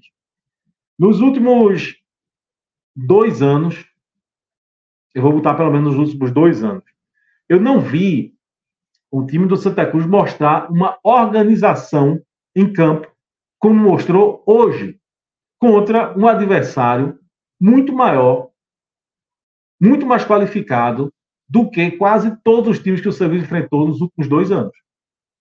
A organização do Santa Cruz no primeiro tempo, ela foi realmente surpreendente. A palavra é essa. Ela surpreendeu. Era um time extremamente organizado. Então a gente não pode esquecer isso. A gente não pode jogar fora. A gente não pode fazer de conta que não viu essa organização. Ela existiu. Mas é claro que o Santa Cruz, ah, um time que foi todo remontado. O Santa Cruz foi todo remontado. O Santa Cruz não tinha uma referência do ano passado. Não é que foi um time uma temporada a, a, muito ruim, mas você tinha três caras ali que você, porra, desses três aqui são muito bons, ainda manter os três ou quatro, uma espinha dorsal, não teve isso. Foi todo remontado. Então eu acho que uh, professor Itamar tem, sim, grandes méritos por ter conseguido montar esse time, e, e eu sempre defendi Itamar, porque eu achava que era uh, um bom técnico, eu não vejo Itamar um bom técnico para decorrer de campeonato. Sabe? Não é aquele técnico estilo, como a gente tá, já cansou de ver aqui, estilo Roberto Fernandes, que a barca está quase indo, o negócio está quase indo para o breve, você chama ele, aquela motivação, ganha três jogos, coisa e tal. É, eu não vejo esse estilo em Tamar. Mas eu, eu, eu gosto de Tamar para montar a equipe, para fazer, é, é, para começar do zero, sem ter muita coisa, sem ter muita carta na manga para tirar.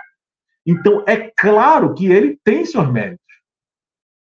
Agora, o Santa Cruz é um time que mostra, sim, uma organização, que mostra, sim, um plano de jogo, mas que, evidentemente, tem suas falhas. E tem muita coisa a corrigir. A começar, a começar ah, por essa postura também de Tamar.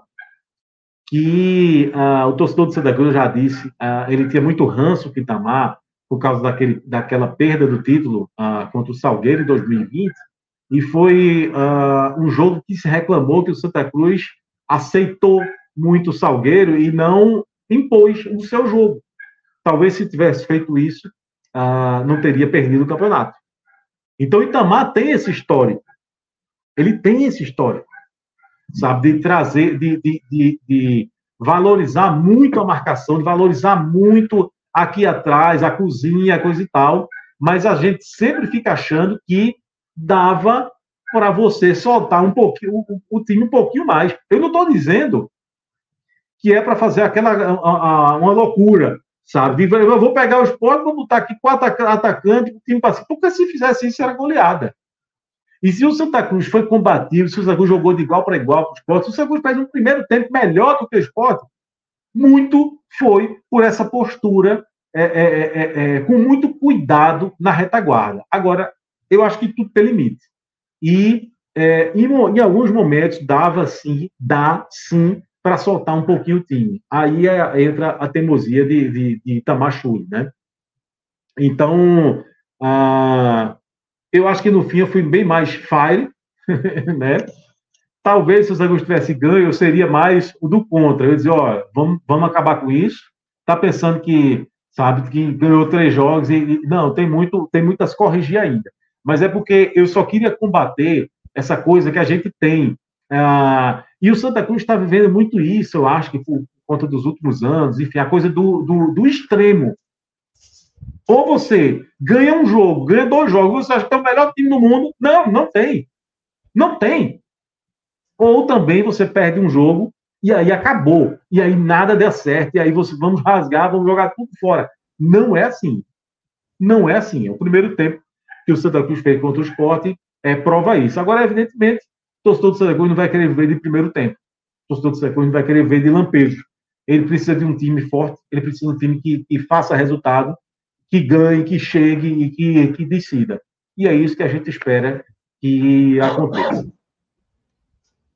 É isso. Fred, é, temos três superchats aqui, antes de a gente entrar ali, ali na, na parte do campinho e do, e do. que a gente vai esmiuçando o jogo através do, dos personagens dele. Um deles é de Michel Xavier, que traz aí uma brincadeira com o Cássio. Dinheiro do Maestro começou a ser pago hoje é, em referência a essa informação que o Fred trouxe de, do esporte está negociando. Não, na verdade, eu acho que, que ele está falando que Gustavo Coutinho já fez um golzinho. Ah, verdade, verdade. Verdade, verdade. O dinheiro do maestro já foi ali. Já... Verdade. É eu, eu confundi porque teve um outro que comentou que não foi superchat, mas eu li e gravei que o cara falou assim: enquanto o Cássio está no carnaval, o esporte está torrando mais uns 6 milhões. É, exatamente. Inclusive, mais para frente no programa, Lucas, a gente vai ler uma série de tweets de Léo Fontinelli, tá? Certo. Mais para frente no programa. Quando passar ótimo. os campinhos, na reta final, ótimo. ótimo. a gente foca nesse Perfeito. aspecto, tá? Deixa eu falar aqui rapidinho com o público uma coisa que a gente já tomou a decisão. Já não estava nem anunciado, mas a gente tomou a decisão. Por, por, por quantidade de horas que a gente já passou. Domingo passado, a gente fez um grande raio-x a gente, por exemplo, não analisou o jogo do esporte, que foi no sábado com o Petrolina, a gente deixou para o domingo. A gente fez um grande raio-x no domingo. E assim vai ser com as, com as vitórias do Fortaleza e do Vitória nesse domingo, nesse sábado, tá? A gente vai trazer no programa de amanhã. Porque Jogos menores do que virar, esse, né? Exatamente. É, isso aqui vai virar um, um, um, Titanic, né? Com muitas horas no ar. A gente já fez uma. Já ficamos duas horas no ar no pré-jogo, e aí. Isso. É, é... Bom, para mim, para Alan, para tu, que já está aqui desde cedo, né? Porra, vamos, vamos dividindo aí para que fique Perfeito. todo mundo muito tempo no ar, mas que, que cabe para todo mundo, tá? Então, Perfeito. deixar esse comunicado. Vitória e Fortaleza entram no, no raio-x amanhã à noite. Perfeito. É, os outros dois superchats, um, eu acho que, eu acho não, um encaixa com essas tweetadas de Léo, é o de Elivelto que fala, faz uma pergunta se a SAF do esporte está atuando. Ele traz informação de Léo no X, no antigo Twitter, né? Então a gente vai se debruçar sobre isso mais na frente, Oliveira. Mais na frente, mas a gente isso. encerra o programa trazendo, até porque, por que deixar para o fim do programa? Porque nesse momento, cada cinco minutos pode vir informação. É. Então, vamos resolver o clássico, tá? Vamos, vamos caminhar aqui, colocar um no final das, das clássicos, passar pelos melhores e piores, e aí depois a gente fecha o programa Perfeito. com Barleta. E eu falei que tinha um fio desencapando ali, né? Mas é já, já estourou o fio aí no Twitter e a gente traz aqui o que Perfeito. dá para falar. Detalhe, tudo que eu sei é o que o Léo sabe. A gente vai é, é, debater em torno do que do que Léo está trazendo, que a informação é de Léo. Perfeito. É, Vamos lá. Lucas Tavares traz aqui. Felipe, o volante, ele bota volante entre aspas, que engana com o nome, oferecendo a grife que a torcida do esporte gosta. Sabe jogar, mas não é competitivo, sendo peça importante do espaço e burocracia do meio. Que jogue o menos possível. Lucas Tavares traz esse comentário aí, Fred. É, ele sabe que eu não concordo com ele. eu vi que ele sabe porque ele estava meio arretado comigo no chat aqui que, ah, que eu digo que Felipe é, tá, teve uma postura blazer e tal.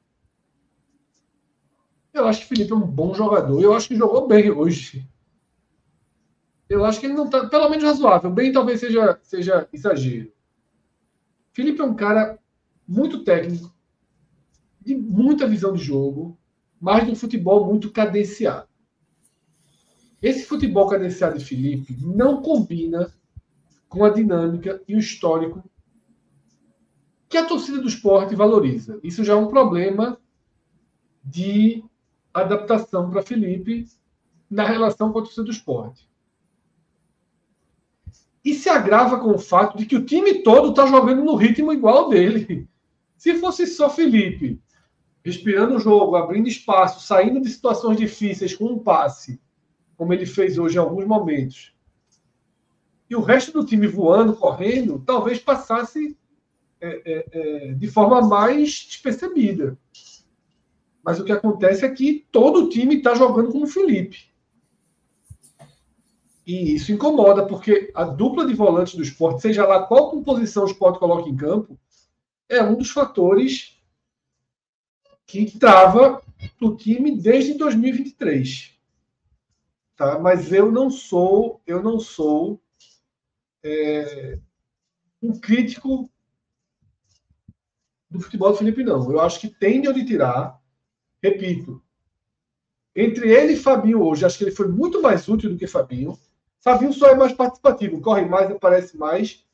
Mas Felipe carrega um piano ali, faz um trabalho sujo em alguns momentos que aparecem poucos. É como se eu estou dizendo, tem, grande, tem vários momentos que o esporte está sendo acuado, tá?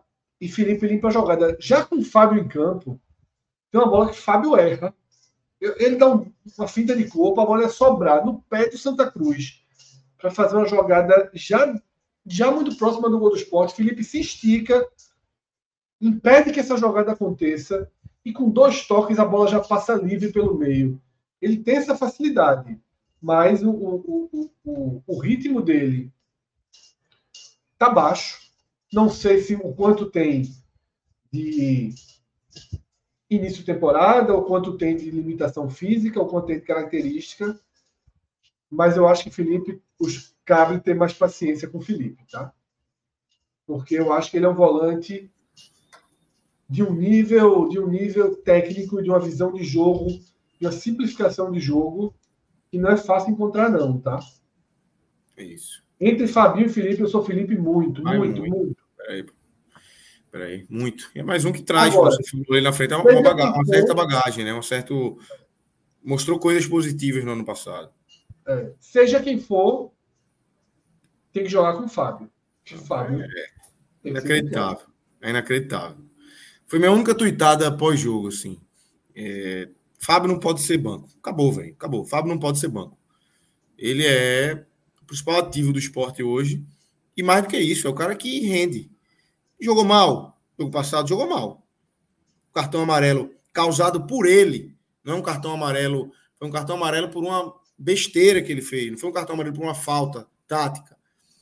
Mas o cartão amarelo, obviamente, segurou ele ali naquele jogo de um bambo que o esporte vivia naquela, na, na quarta-feira ali contra o Retrô. Mas hoje entrou bem, no jogo contra o tinha entrado bem, e enfim, tem várias e várias demonstrações do tamanho do jogador que ele pode ser, pode, pode vir a ser. Ele, ele dá várias demonstrações do que pode render ao esporte aí. E hoje foi mais, um, e não só pelo gol, mas pela forma como entrou, pela participação que teve no jogo. E aí, Fred, eu queria com esse gancho aí de Felipe e Fábio, que a gente trouxesse o campinho, né? Vamos começar aqui. A Não, abrir. Deixa eu compartilhar aqui para que a Alan possa Isso. colocar na tela. Que aí com o campinho a gente vai é, passando aí, a gente vai ter dois campinhos aí para para falar hoje aí, né? Duas, duas, duas colocações dos dois times e Arthur e Felipe se sintam à vontade para falar quando a gente tiver, obviamente, analisando aqui os jogadores do esporte, assim como a gente também pode falar dos jogadores do Santa Cruz e, do contexto aí. Vamos, inclusive, começar pelo Santa. Bora, eu, eu ia sugerir até, isso. Até porque depois a gente pega o esporte e segue com essa questão de Barleta e se Felipe ou se Arthur tiverem com jantar no forno, já podem ir encaminhando. Vamos começar com, com Santa Bora. Cruz. Tá? Ah, rapidinho, eu, eu, não sei se vocês agradece. falaram isso aí no, no mas assim, foi a primeira vitória do esporte contra Santa Cruz na Arena de Pernambuco. Foi. Foi, foi falado aí. Sido duas derrotas. É, foram poucos jogos, né? É, foram poucos jogos. Mas a primeira vitória. Ô, Felipe, tem um amigo da gente, Lucas Fittipaldi. Lucas Fittipaldi. Conhece? Lembra dele? Bandido, viu? Lembro demais, lembra, bandido. Lembra dele? Tá lá, está lá também. Tá lá no carnaval também. E é. Mandou um negócio dele assim. Triste, né? Vou Vou procurar aqui. Tá na mesma tristeza de Celso ele. É. Deixa eu ver aqui. Ele tem uma tese, ele falou, tese mantida. A gente não perde um jogo mais nunca na história. Tá danado, pô. Tá dizendo que é invencibilidade agora até o fim dos tempos. Será mesmo, Felipe? Com certeza teve alguém que disse isso ali em 2009, 2010, viu? Não tem dúvida Olha, que alguém falou isso em 2009. Lucas Chittipaldi, encontrei Lucas Chittipaldi no segundo jogo da decisão do Pernambucano de 2011, no Arruda, e ele com faixa de campeão. Aí aquele fila da mãe, eu tava lá, né? Eu tava, eu tava trabalhando. E aí, ele, quando ele olhou para mim. Faixa de campeão é coragem, viu, meu amigo? Ele foi com faixa de campeão. Aí ele chegou para mim, aí aquele negócio, né? Inconveniente, né? Chegou para mim, ah, vai perder, papai. Eu com crachá do jornal. Eu disse, cala a boca, filha da puta. Eu no meio da torcida do esporte, tu é doida, tabacudo. Né? Aí eu digo, aí eu digo, olha, essa é a faixa de campeões. Ah, tem, tem que comemorar antes, porque não sei o que, ele está certo. Porque depois não vai comemorar. Pergunta a ele, ele não vai me desmentir, não, pergunta a ele. Mas três minutinhos era, três minutinhos ali para tomar a bola quando batesse o centro. é mesmo isso. É. Bora, cadê o campo? Cadê o campo? Peraí que eu compartilhei errado, então. Peraí. Cartão de Natal. Vamos é. manter a porta fechada. Nosso muito obrigado. Chão limpo, é importante. Dica de higiene aí. Bora. Pronto, tá aí. É, Fred, quer. Já que você, é você que vai puxar aí o mouse e puxar os. O controle está comigo, tá? a gente tá aqui você, tem, né? a gente aqui tem a escalação do Santa Cruz, tá? E as substituições. Claro que hoje essas substituições de Santa Cruz merecem setinhas, né? Porque elas Foi, envolvem. Muito para lá e para cá, exatamente. Muito para lá e para cá de mudanças. né? você, tem, você tem. Olha, eu, eu queria deixar registrado que eu fiquei muito puto com o nosso amigo Arthur, certo? Porque na última análise do Campinho, ele, ele deu tanto verde que eu digo, ponto. É, é, é, é, o Barcelona, é o Real Madrid, tá ligado? Tá jogando. Né? Isso na véspera do clássico. E eu joguei a corda. Tu viu que eu joguei a corda, né? Eu vi. Aí, meu irmão, eu fiquei muito puto. Eu disse, não tem a menor condição, Arthur. Pô, como é que tá a véspera do clássico? Discussão da que tá voando, que tem. Por isso que Felipe é, entrou. 15 hoje. jogadores verdes. Mas teve um outro vermelho entrou, também. Não vinha, não. Teve, teve, mas. Teve tava muito verde, viu? O seu campinho tava aparecendo ah, a bandeira do Brasil. Teve uma hora que eu chamei de carrossel. Eu disse, pelo amor de Deus. E eu bem não vi. E eu bem não vi. Ó, a gente tá lascado. Isso que é, tá muito verde aí. Opa aí. É. Felipe, vê só. Eu não queria dizer não, mas tem algumas, alguns elementos meus que tu que me educou. Foram educados por tu. Eu não era assim não, mas tu me moldasse. Esse, esse viés de loucura meu é todo vindo de tu, Zé Gustavo. Vocês mudaram a forma que eu assisto futebol. Eu era mais feliz antes de conhecer vocês, pô. Às vezes é um inferno o jogo. Porque você, meu irmão, entra na mente. Porra. Mas você não larga. Depois que você começa não, com essa. Não, não larga. Sou da sua linha, pô. Você é meu coach, porra. Sou da sua linha. Que declaração. Vamos. Vamos. É, colocar algumas setinhas aqui primeiro, tá? Tiaguinho entrou e foi para frente, né? Isso. Tiaguinho no lugar de Wellington é a primeira substituição, né? No intervalo, junto com, com a saída de Rafael, que foi por lesão. E aí, naturalmente, né, Totti ele, ele inverte, né?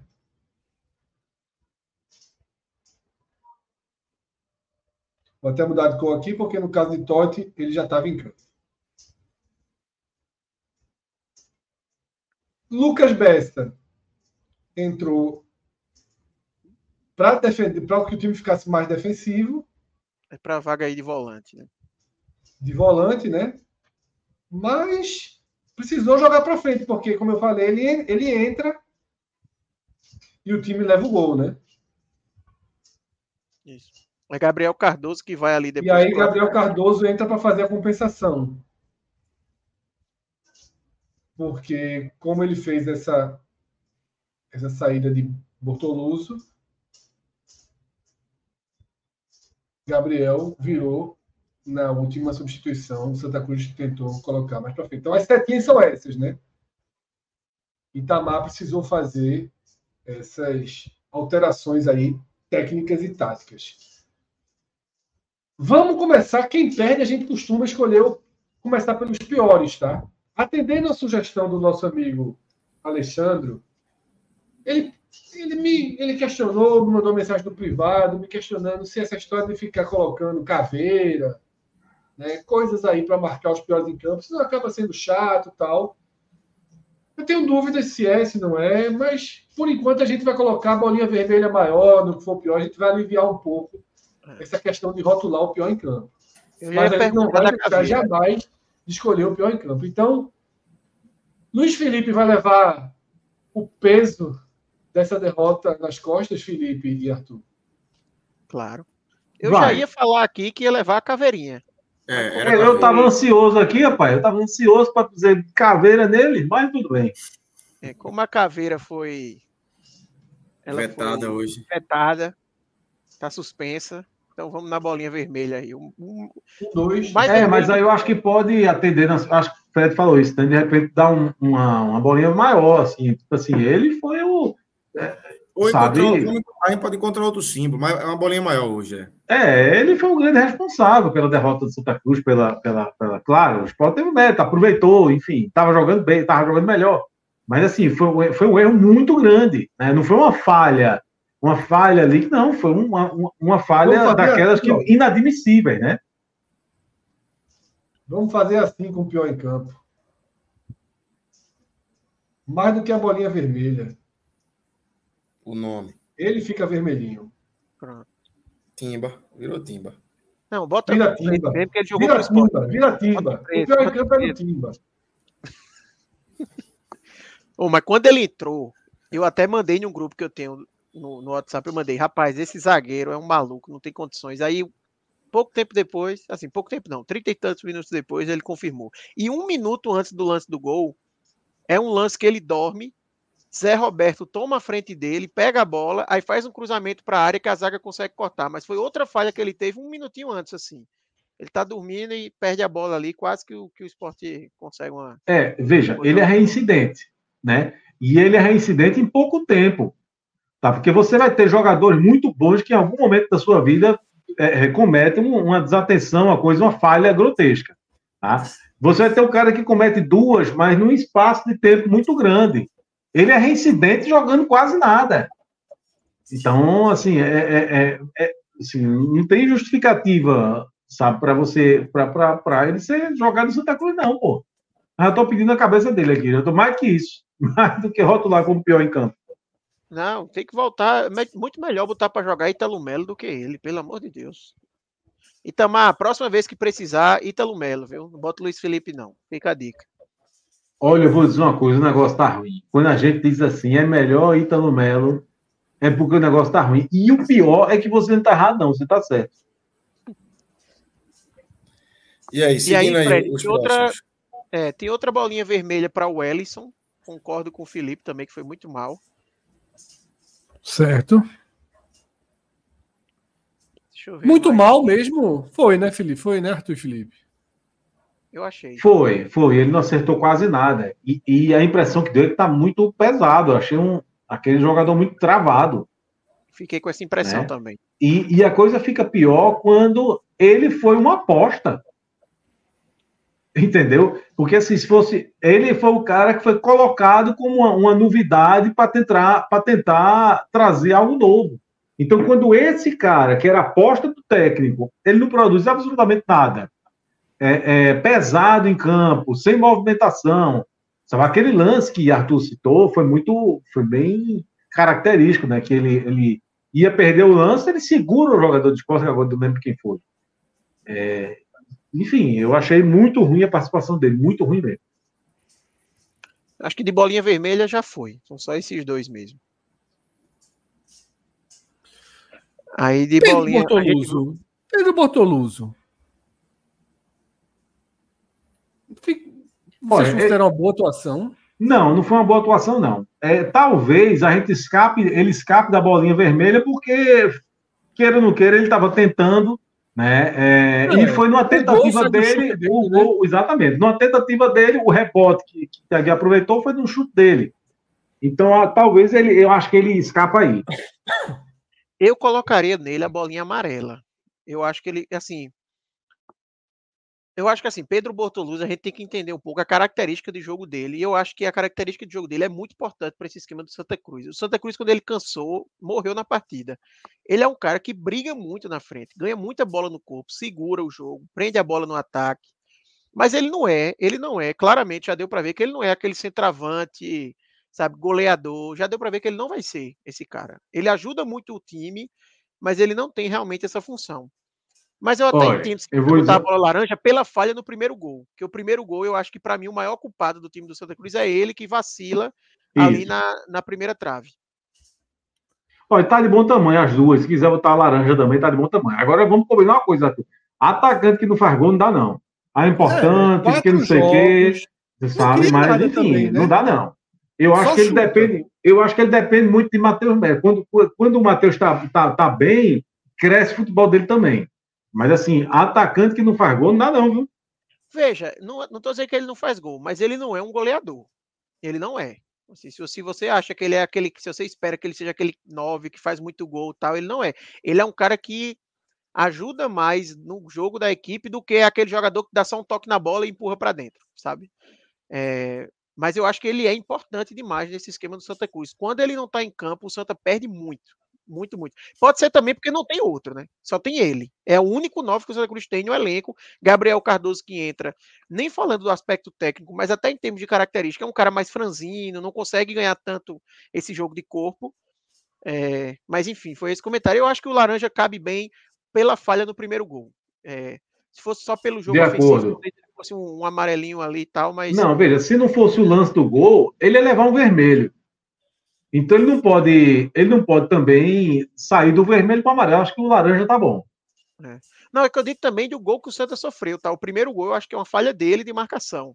Gustavo Coutinho. Não, é, é, não sim, sim, sem dúvida, sem dúvida. É, o primeiro gol do Santa Cruz, o primeiro gol do Santa Cruz. É, a gente tem uma teoria que gol, a gente tem uma teoria, a gente que eu digo assim, o mundo dos analistas de futebol tem uma teoria de que para sair um gol de escanteio só sai se a defesa falhar. Existe essa linha, né? Se a defesa se comportar 100% de forma correta, não sai o gol. Então, assim, para ver o cabeceio. Parado, né? É, para ver o cabeceio tem que ter havido uma falha. Então, é. detalhe: ele foi o marcador, era ele, mas assim, é, tinha quatro jogadores de Santa Cruz. Era um jogador do esporte cercado por quatro do Santa Cruz. Então a falha foi grande, a falha foi todo, todo o sistema. Agora, é. ele era o cara que era para ter subido, tudo bem. A falha eu maior foi dele. Gol, é, eu vejo aquele gol da seguinte forma: só sai gol de escanteio se tiver uma falha. Tá. Mas a execução foi muito boa. A bola foi muito bem cobrada. O movimento e o cabeceio de Gustavo Coutinho foram muito bem feitos. Muito bem feitos. Tanto que Thierry, Thierry consegue fazer tem uma jogada parecida logo depois e a bola sai sem grande risco. Médio risco. Foi muito feliz. Tanto o cruzamento no ponto, o Gustavo Coutinho pega no ponto, a bola passa. É assim, tem falha para que isso aconteça? Tem. Senão não aconteceria. Tem que chegar no corpo do jogador, tinha que travar de alguma forma. Mas foi existe um mérito do outro lado. Tá? Foi uma jogada de fato muito bem executada e não foi por acaso, porque a gente viu que logo na jogada seguinte o Sport repetiu e tentou explorar o mesmo erro do Santa Cruz. Mas vamos lá, a gente tem Luiz Felipe, o Ellison e Pedro Bortoluso com atualizações negativas. Pedro formaria um trio, eu sei que abaixo de Luiz Felipe e o Ellison, dos três piores em campo? Ou tem mais alguém que merece entrar nessa lista negativa aí? Eu achei João Diogo muito apagado também, minha visão. É, eu, eu ia dizer exatamente isso. E aí a minha dúvida é se daria o amarelo ou laranja. Ele foi muito apagado. Muito, é. ao ponto de, às vezes, às vezes a gente esquecer que ele estava em campo. É. Então eu fiquei na dúvida se seria o caso do amarelo ou, ou do ficou devendo, né? Do laranja. Talvez o laranja para ele também. É, eu acho que seria o laranja. E eu acho que eu acho que ele até talvez tenha sido pior do que Pedro, porque Pedro participou do gol ali, né? João Diogo foi um cara que realmente sumido muito na partida, né? Vinha sendo uma arma muito importante do Santa, mas hoje ele não não funcionou. Eu não vi todos os jogos do Santa no ano. É, Cabral falou, vi o jogo passado, vi esse jogo. Cabral falou sobre que ele tem mudado de lado. Eu achei o time do Santa tão bem encaixado no jogo passado, ofensivamente. Essa mudança, hoje, hoje ele flutuou, né, nos dois aí. Como é que vocês veem o melhor lado para João Diogo? Eu acho que o lado que ele vem atuando melhor é o lado direito. É o lado direito. O lado, o lado que ele estava é, é, sobressaindo é o lado direito. Isso. Mas ele não joga mal na esquerda. Eu até falei no pré-jogo. O gol que ele faz contra o Flamengo de Arco Verde é ele atuando pela esquerda, né? Ele faz uma tabela com o Matheus Melo, aproveita o rebote e marca. Eu acho que assim, esses pontos do Santa Cruz realmente têm oscilado bastante.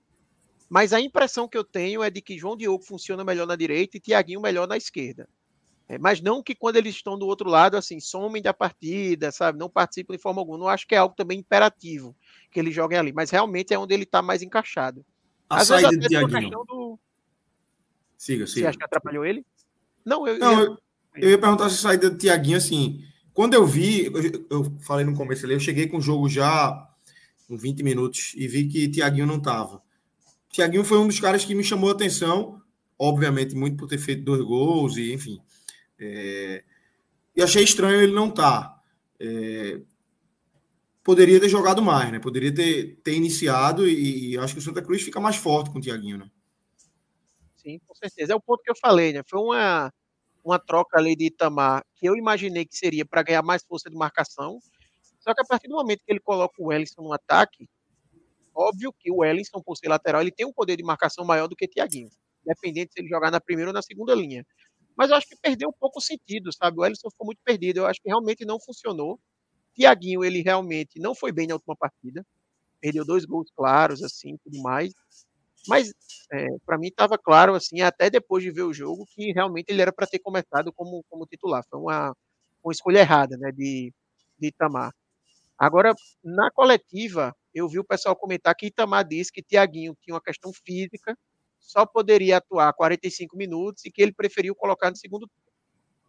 Não sei até que ponto é, realmente foi isso que aconteceu, enfim. É, mas aí, até aproveitando que você falou de Tiaguinho, o Tiaguinho é um cara, para mim, que a atuação dele é meio dividida, porque ele entrou bem, ele fez o gol, mas assim, a infantilidade da expulsão dele me dá uma raiva assim enorme, porque primeiro eu já acho burrice ele ter tirado a camisa quando fez o gol. Porque ele tirou a camisa. Esse é o problema, pô. Esse é o é problema. Pior? Sabe o que é pior é. Da, da, da, tirada? Eu acho um absurdo o cara tirar a camisa. Assim, um absurdo porque a regra diz que, que não pode tirar. Isso, é, não vou, não vou discutir, entrar nesse mérito aí. Mas, enfim, se a regra diz que não pode tirar, o cara não pode tirar. E nesse caso, Tiaguinho, tem uma coisa que para mim é pior ainda. Porque ele não tirou a camisa na, na hora do gol. Ele fez o gol e tirou a camisa. Ele ainda corre, ele tira a camisa uns 10, 15 segundos depois. Então, assim, o cara comemorou, abraçou os caras e depois tirou a camisa. Então, assim, foi um amarelo que, para mim, foi muito pior do que o simples ato de tirar a camisa ali na explosão do gol, que às vezes eu relevo, eu entendo, o cara explodiu, não tem o que fazer.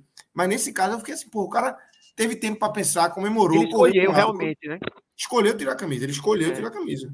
Com, foi, mas assim, é, bom, eu acho que, o, que é o seguinte, é porque às vezes é, o resultado do jogo ele acaba moldando um pouco a opinião da gente que eu quero dizer? Ah, se o jogo tem sido empate, a opinião de, de, por causa de um lance, um lance ou outro, entendeu? A opinião da gente de determinados jogadores talvez fosse diferente. Eu acho que dificilmente a gente ia estar. Tá... Foi a expulsão dele, mais a expulsão dele do que o. Sim, sim, é, sem dúvida, sem dúvida.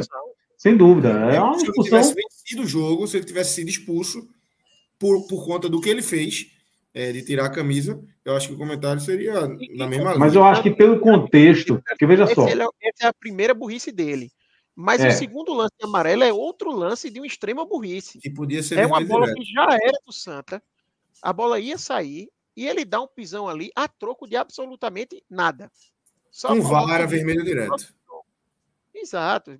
Assim, aí agora ele não vai atuar contra o Retro, que é um jogo super importante para o Santa Cruz, por, assim, por lance bestas. Os dois cartões amarelos não deveriam ter tomado nenhum dos dois, é. sabe? Então, foi, é, é, por isso que ele fica para mim dividido. E aí pode seguir. Era só para terminar. Eu, eu, aí a gente depois a gente vê, se vocês quiserem ver agora, mas assim, é, é, eu acho que tem o um contexto da história. Ele, ele era um jogador que saiu do time, né? E que saiu do time e, e que é, a torcida estranhou. A torcida estranhou. E aí, então, esse cara, ele chega lá no segundo tempo e, e, e, e faz o gol, empata o jogo. Enfim, eu, eu, eu estava pronto para destacar ele. Agora, claro, teve a expulsão e a gente vai ver aqui qual é o peso que a gente dá para a infantilidade dele, que foi dupla, né?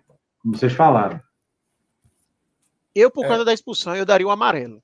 Eu acho que é amarelo, até porque não comprometeu. Né? Já estava 2x1, um, faltando um minuto para acabar o jogo. É, comprometeu para a próxima rodada, não para essa. Né? É, para hoje não comprometeu.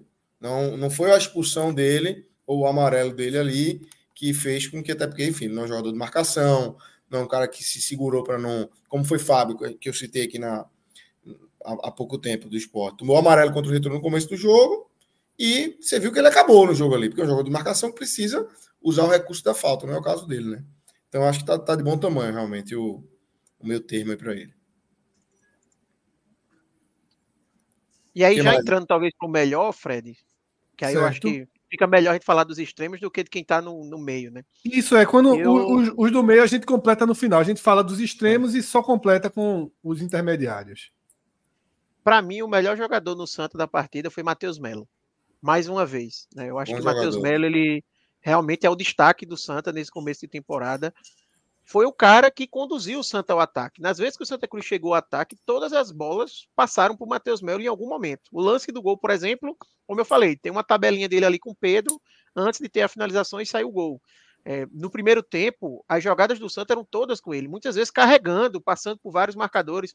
Eu acho que ele pecou em alguns momentos na tomada de decisão final.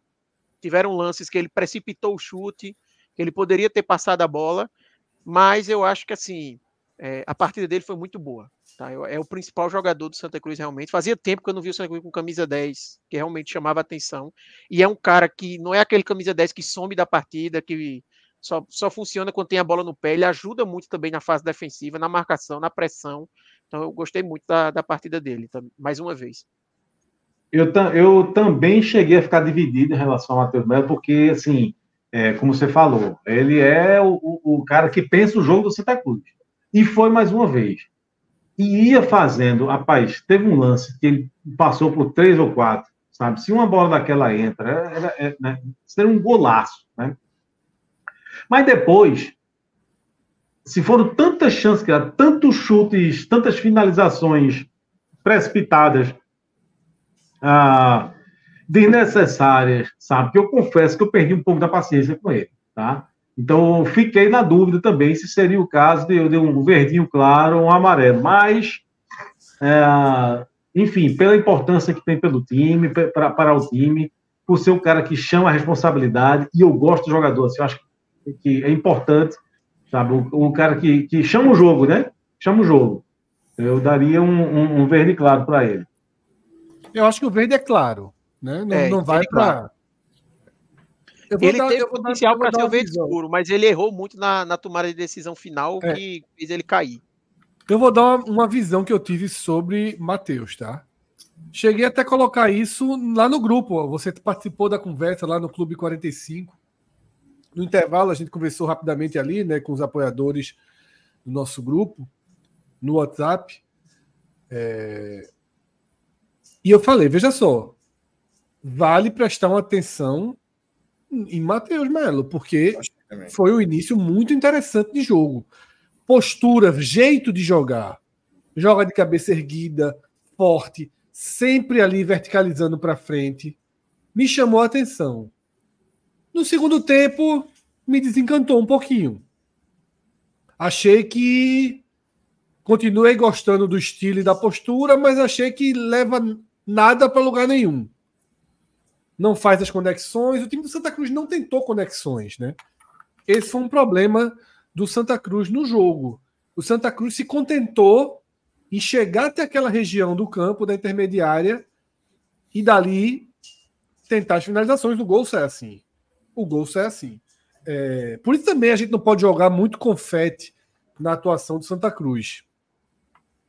É, é uma boa atuação, é uma atuação organizada, é um time organizado. Acho que o Santa acertou em cheio na escolha de Itamar para o que precisava. É um time organizado, consciente, marcação encaixada, saída de bola lúcida. Mas quando chegou na intermediária, onde o esporte costuma dar muito espaço, e a gente alertou isso no pré-jogo, o Santa Cruz encontrou naquela intermediária uma espécie de zona de conforto para não arriscar. Não teve nenhuma jogada de Santa Cruz na área do esporte. Nenhuma. Final do jogo ali, os bate-rebate, as bolas que vieram de escanteio, que ficaram por ali. Não teve lateral tentando entrar, não teve ponta tentando entrar. Foi realmente que chegava ali e partia para a finalização. Então eu acho que Matheus ele chamou a atenção positivamente, mas não foi não, não escalonou para uma grande atuação. Foi uma atuação ok, mas vou prestar mais atenção. Gostei do para mim, postura e forma de jogar é, é uma parte importante da avaliação. O, o, jeito que ele joga, que toca na bola. E eu acho que é o início dela, né? Eu acho que é a base dela. É, você isso. vê ali o cara, vê, o cara tem estilo de jogador e tal, e a partir daí você, você, você... eu gostei de Matheus, assim, eu tinha até falado, acho que no programa passado aqui, né? Que eu, eu vi os melhores momentos do, do primeiro jogo do Santa ali contra o Maguari, e até mandei mensagem para um amigo meu, disse, rapaz, esse 10 aí do Santa. Porque me chamou a atenção só no, no recorde do melhor momento ali. E hoje eu vi um pouco mais, obviamente, e, e gostei. E de fato, melhor em campo. Não, merece atenção, mas lá, veja só, Náutico, né, que está aqui do lado, que vai ter um calendário cheio para jogar na Série C, tá? E até o esporte, eventualmente, se ele escalonar para boas atuações. O esporte não tem esse jogador, tá? O esporte não tem no elenco esse perfil. É, precisa Cruz... subir muito o sarrafo, né? Talvez ele não tenha tempo para isso, Fred. Essa é uma é, questão. Eu acho, eu, acho que não vai, eu acho que não vai entrar no radar do esporte. É, que talvez ele não tenha não... tempo, né? É, vai... Teria que, teria que ser um nível de atuação muito, muito acima, que ele não tem. Agora, o Náutico cabe uma atenção maior. Porque não é um jogador para parar, certo? Não é um jogador para parar de jogar daqui a dois meses. Não, mas esse elenco do, do Santa como um todo, eu acho que dificilmente... Não vai parar, é, é, exatamente. Não é, não, é, não é um elenco de pega na rua, não. Vem aqui completar aqui é. novos jogos e, e, depois tu se vira. É, Atos até traz aqui que ele, que ele pode ter um elo maior com o Beto Nacional, porque diz que veio do 15, né, que é administrado pela Beto Nacional, está aí no Santa Cruz, e aí abre a porta, quer dizer, agora ele vai ter que ser, se ele veio via Beto Nacional os dias dele estão contados no Santa Cruz, né? Porque o Santa Cruz optou aí por trocar de é, patrocinador. É, isso, aí vai para o Náutico facinho, facinho, viu? Se for assim. Se for eu assim, acho que tá na hora de mudar de assunto. E, e Fred não, já está querendo tirar meu camisa 10. Já não tem muita é. coisa. O Fred quer tirar. Fred, e se não der certo. Para tirar semana que vem, dá mais dois joguinhos e pronto. Se não der certo, se por um acaso ele não jogar bola, sai do Santa, e pode jogar no, no podcast Experience. Se não for bem, se. Ali cabe, ali cabe. degringolar aí na, na, na, no restante Mas vamos lá. temporada. É. Bora. Para além de Matheus, alguém mais jogou. Merece uma avaliação positiva dele no jogo? Eu só destacarei positivamente mais um jogador, que é Totti. Acho que Totti foi bem é, na marcação, subiu algumas vezes também levando a bola ao ataque. Eu acho que uma bolinha verdinha ali, o restante tudo no amarelo. É, eu, tenho uma, eu, tenho uma, leve discordância em relação a Totti, é, porque também eu sei que ele teve muito trabalho na marcação hoje, eu sei disso. É, mas, enfim, achei uma partida um pouco confusa, de fato, essa configuração, e aí não é culpa dele, que Itamar arrumou, né, com Ellison, com Totti, eu, eu achei um pouco confuso, é, enfim, eu não daria a bolinha verdinha, eu daria a bola amarela para ele. Inclusive. Então, no Totti, desempate, no desempate, meu voto vale, né? Só para desempate. Inclusive, só fazer o registro, Totti, na verdade, é, já não vencendo, não sei, a, a, ele veio, chegou com muita expectativa. Porque Totti, quando jogou a, a primeira vez no Santa Cruz, em 2020, com o próprio Itamar, ele foi muito bem.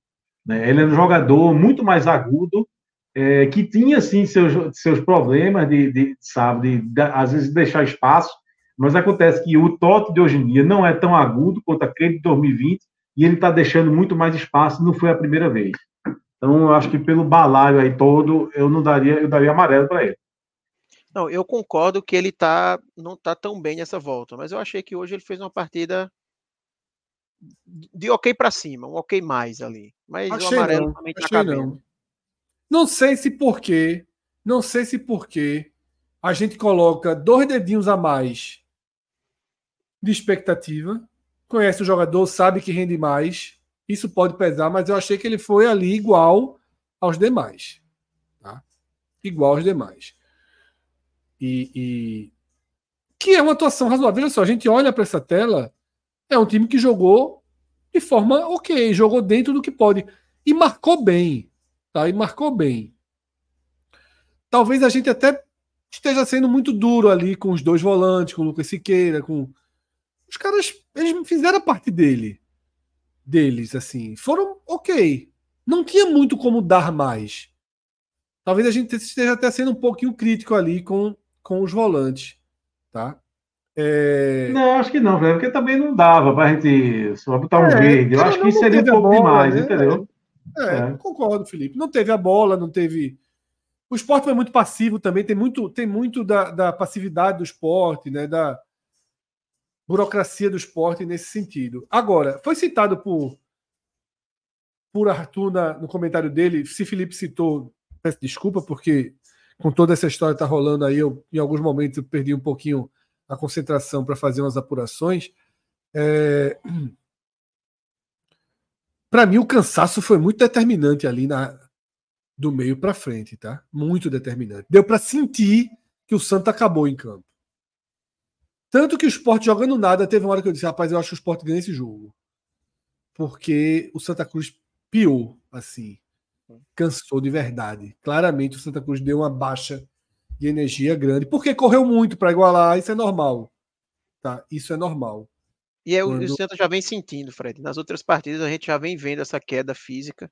E eu acho que hoje ficou muito claro. Acho que após o, o, empate, teve um momento de equilíbrio até quando o Santa cansou. Aí depois que o Santa cansou, o esporte é, teve mais a bola, dominou mais o jogo. Assim, não que tivesse na iminência de fazer um gol. Talvez se não tivesse a falha de Luiz Felipe, terminaria um a um, mesmo assim. Mas foi um momento que o talvez, esporte estava mais próximo talvez. de ter o segundo gol do que o Santa, justamente pelo cansaço. É, Fred, eu disse, na minha comentário, eu disse que eu não tinha muita clareza se o problema do Santa Cruz era apenas o cansaço. Eu, é visível, o cansaço do Santa Cruz é visível. Isso eu acho que há um consenso nisso. Eu só fiz a ressalva que eu digo, talvez não seja só isso. Eu percebo que é uma coisa de postura, é uma coisa de tamar. Sabe, ele gosta, ele, ele é uma característica dele, dessa coisa de levar o resultado para casa.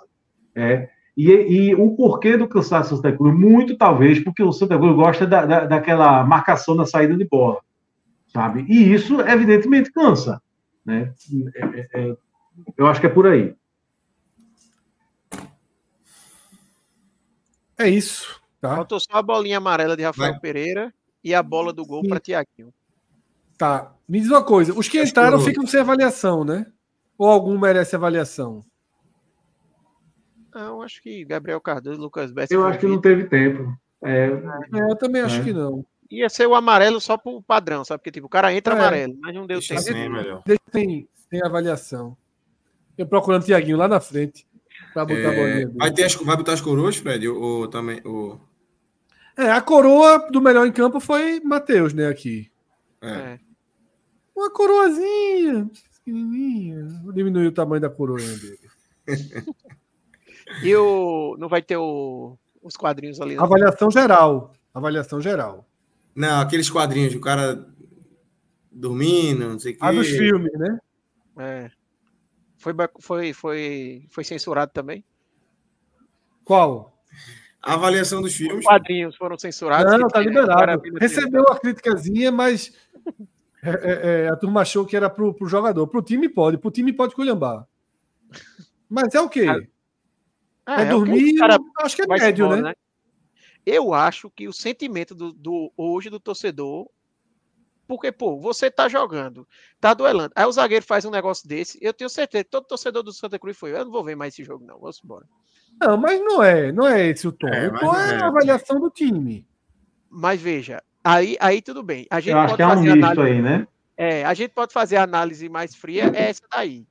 Eu acho Agora, que é. o sentimento, eu acho que é esse. como ele terminou o jogo, foi claramente aquele de desligou a TV e foi sim, embora. Sim, mas ninguém mas foi. É, ninguém é o contexto foi. geral, pô. É o contexto Tudo a turma tava trincada naqueles escanteiozinhos ali para ver se saiu um. Não, a turma ficou até o fim. A turma ficou até o fim. É, até o fim. O jogo, não, o jogo tava por uma bola. Ficou até o fim. Até porque o esporte aceitou a pressãozinha final ali. O esporte é. garantiu o resultado como se fosse classificação.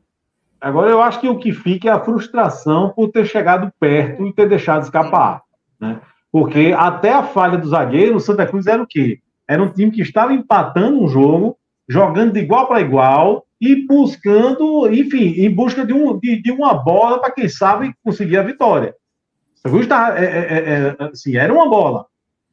É, e aí você deixa escapar do jeito que deixou, com a desatenção daquela, porque o time estava arrumadinho.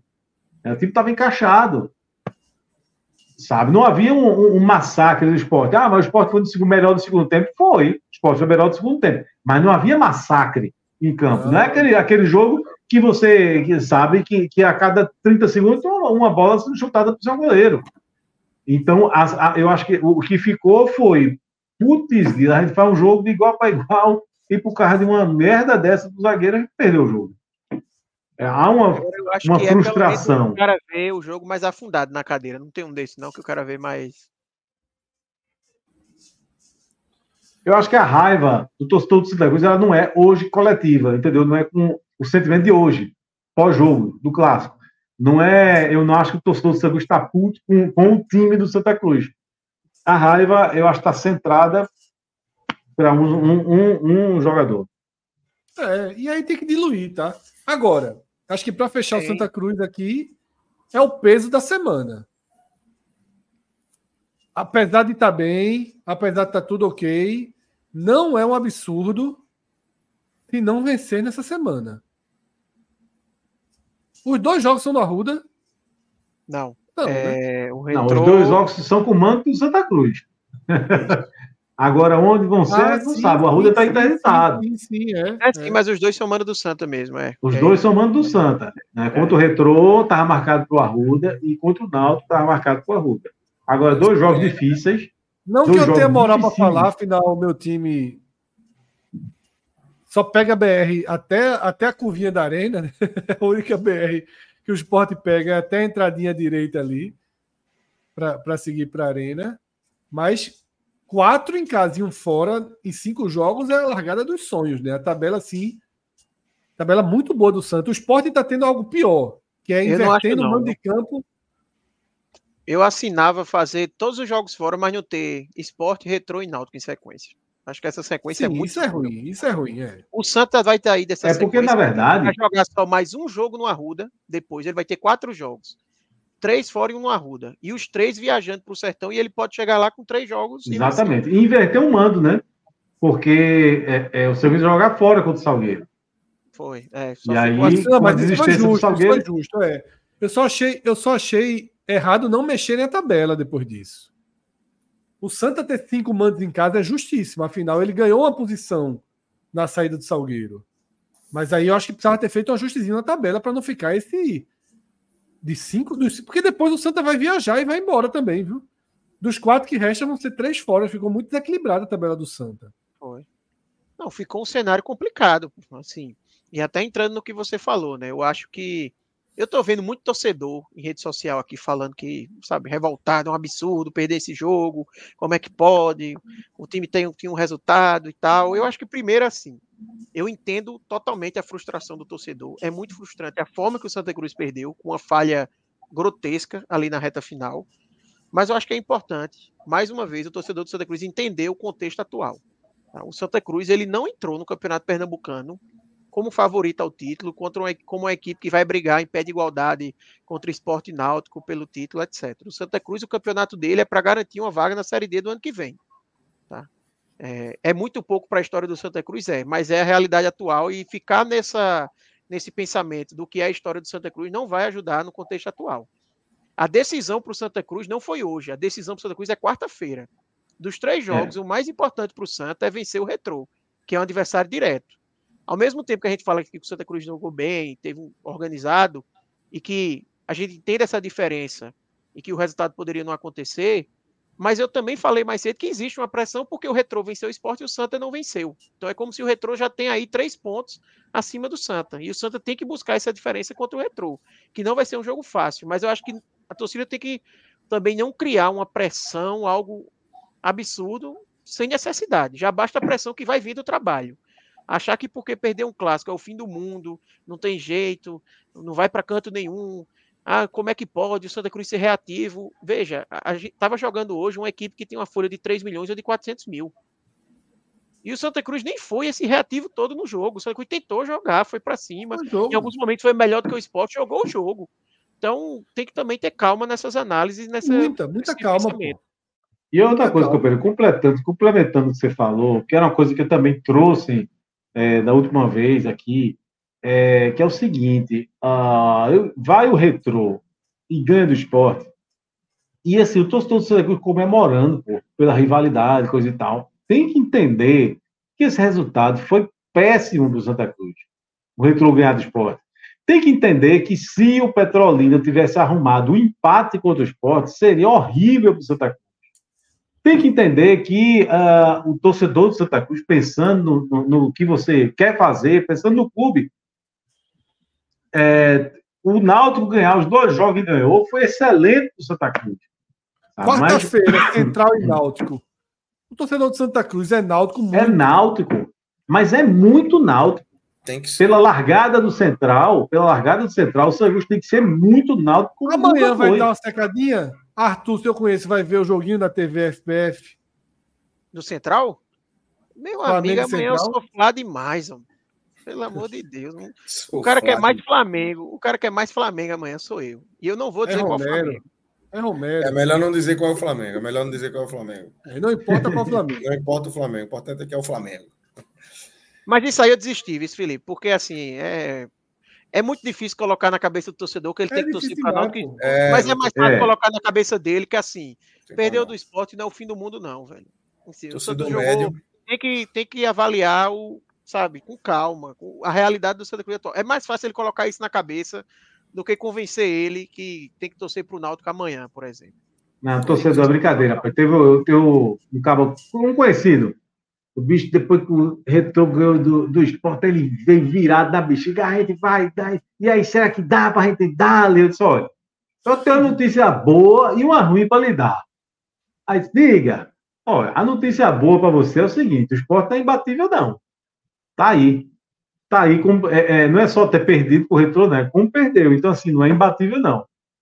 Aí ele disse: e qual é a notícia ruim? Ele disse: porra, a notícia maravilhosa dessa, o esporte é imbatível. Qual é a notícia ruim? Eu disse: bicho, eu tenho uma péssima notícia para lhe dar. Que não pense que o esporte que vai pegar o Santa Cruz vai ser o mesmo que pegou o retrô, não, porque não é, não, viu? É, o retrô acordou, né? O retrô deu uma Exatamente, claro. Se o esporte ganha ali o Sport levou o gol do retrô, empatou e teve uma bola para virar.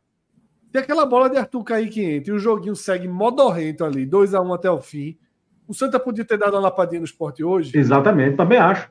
Ah, era, O combo, era, o combo, perfeito, né, pro Santa Cruz, né? É. O Sport é, ia ganhar do retrô é. e o Santa Cruz Exatamente. ia do, do Sport. Era jogo de 12 pontos, não era de 6 pontos, não. É. Isso aí era Isso. combo de, de 12 pontos. Meu amigo, tava bom demais. Vamos partir para o esporte. Aí, né? Tem, é, vamos tem... partir para o esporte. Felipe Arthur, se quiserem seguir destino aí, se quiserem ficar aqui peruano, sinta-se à vontade. Não, eu vou seguir destino, do, eu prometo ficar na audiência. Do... Não tem um Oi, Lucas? que analisa, analisa o treinador e o termômetro? É, tem, a gente faz isso no, no, geral, a gente faz isso, guarda para fazer no. no Beleza. analisa o, o, o, humor do treinador, o termômetro. A gente faz Beleza. isso no, no geral. Então, a gente tem a carruagem, a carruagem precisa andar hoje aqui. É. A tá virando a chegar. É, é, daqui, tá sinal, daqui a pouquinho eu vou ter que só fechar a câmera lá embaixo, pegar o um negócio e volto. Mas aí, aí vai me deixar sozinho, né? Sozinho. Que bom,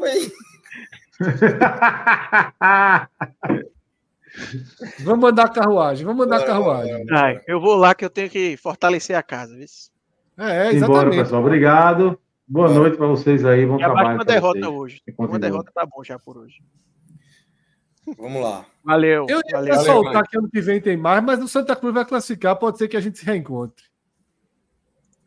Meu amigo, essa daí foi na maldade, viu, Felipe? Para não foi não, porra. Foi Esse não, cara é um brincante.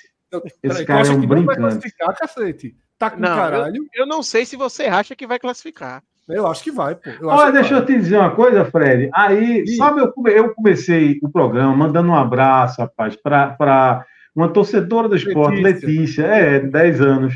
E aí ela contando, ela assiste, viu? Ela assiste, assiste. todos vocês. É, é. é. Aí ela disse: aquele Fred é tão engraçado, né? Aí vai, vai. É, eu Mas não, Tem gente de ela assiste com o pai, rapaz. Ela assiste com o pai, Marcelo. Marcelo, vamos Marcelo Mentirinha. Um abraço, Mentirinha. Eu tenho que mandar ela palavrão do mesmo jeito. Um beijo, é. E aí ele, ela dizendo, Fred é tão engraçado, não sei o que. Pronto. Lascou agora. Tio Felipe. Boa noite, tio Felipe. É, por aí. Valeu, até mais. Só torça para se passar, não sei nas quartas. Que aí, se o Central passar, complica. Já saiu. Valeu, Arthur. Chegou, chegou um superchat aí, Lucas, para a gente seguir antes. Cadê? De... Superchat. Fi... Não, esse aí já foi. Início de dezembro, tuitei sobre Francis Melo ser o dono do esporte, que era SAF de Francis. Nem sonhava acontecer no bastidores. Isso tudo pode estar acontecendo sem transparência, é preocupante demais. A gente vai falar daqui a pouco, né, sobre é, a gente vai falar desse tema daqui a pouco. Na verdade, a gente até volta, então. Eu não tinha lido sobre o que era o Superchat. A gente analisa o é, time e entra nesse tema. Vamos até fazer uma análise do time Vamos. mais rápido. A gente já falou de muitos exatamente, jogadores, né, Lucas?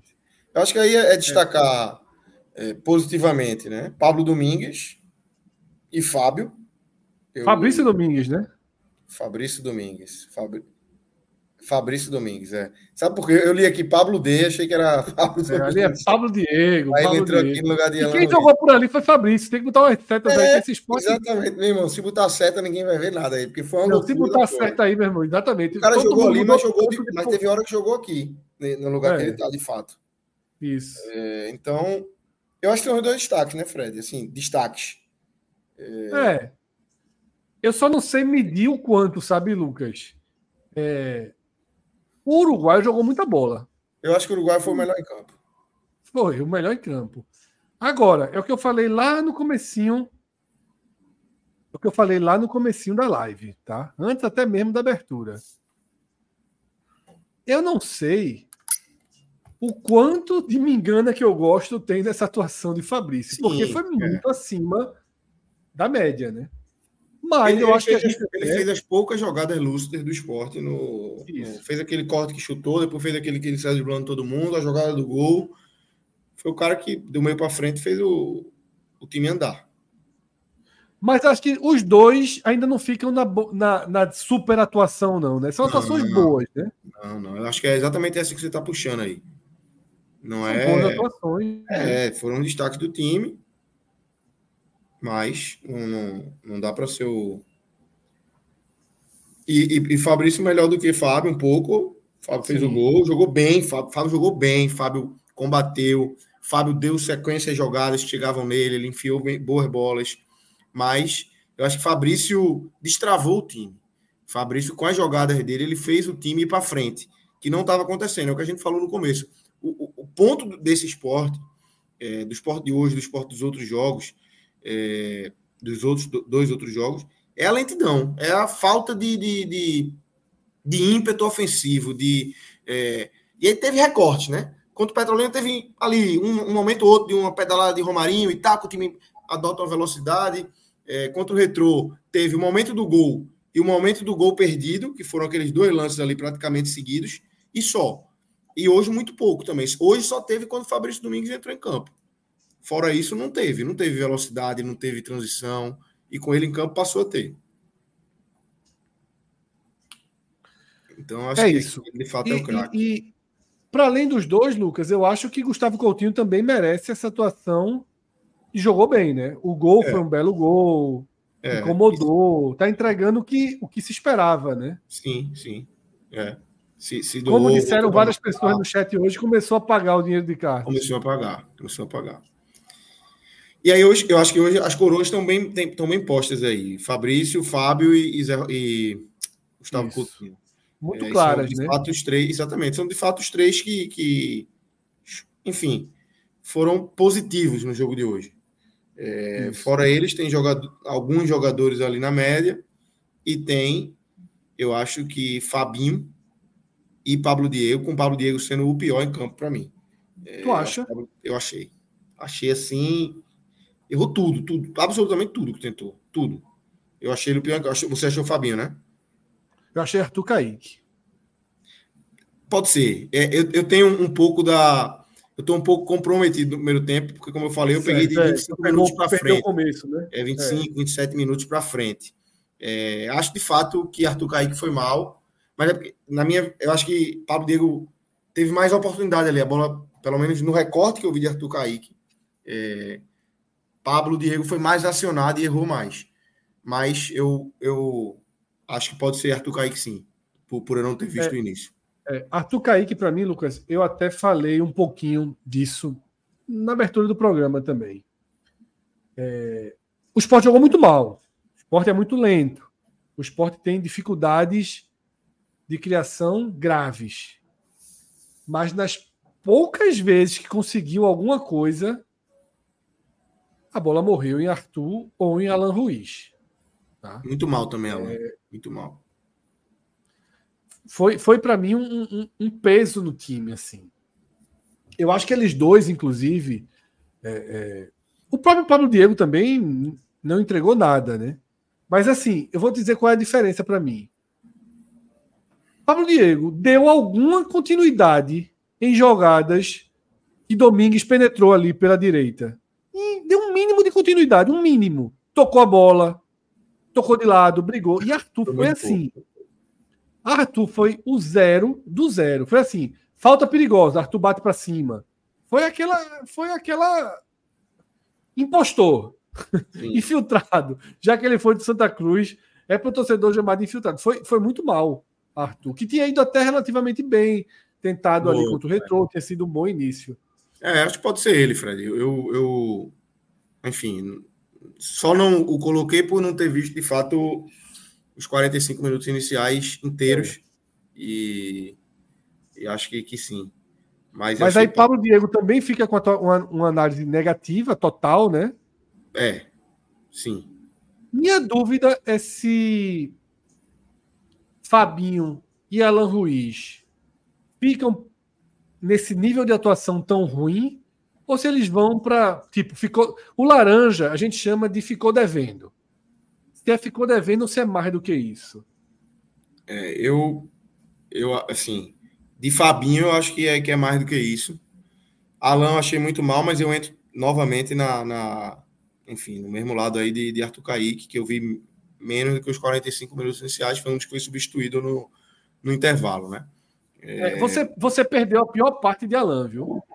É. Como eu falei, Alan e tem achei, uma leve melhora. Mal. Ele tem uma leve melhora dos 35 para frente. E ele dá a bola do gol, né? Ele dá a bola do gol. É. Queira ou não, é um escanteio bem batido. E ele começa dos 35 para frente a fazer uma jogada, abrir pela esquerda, consegue levantar algumas bolas na área. Mas esses quatro aí foram os piores do esporte em campo. E Sim. aí é indiscutível. Indiscutível. Tá? Indiscutível. Arthur Kaique, Fabinho, Pablo Diego e Alan Ruiz foram os quatro piores do esporte em campo. Perfeito.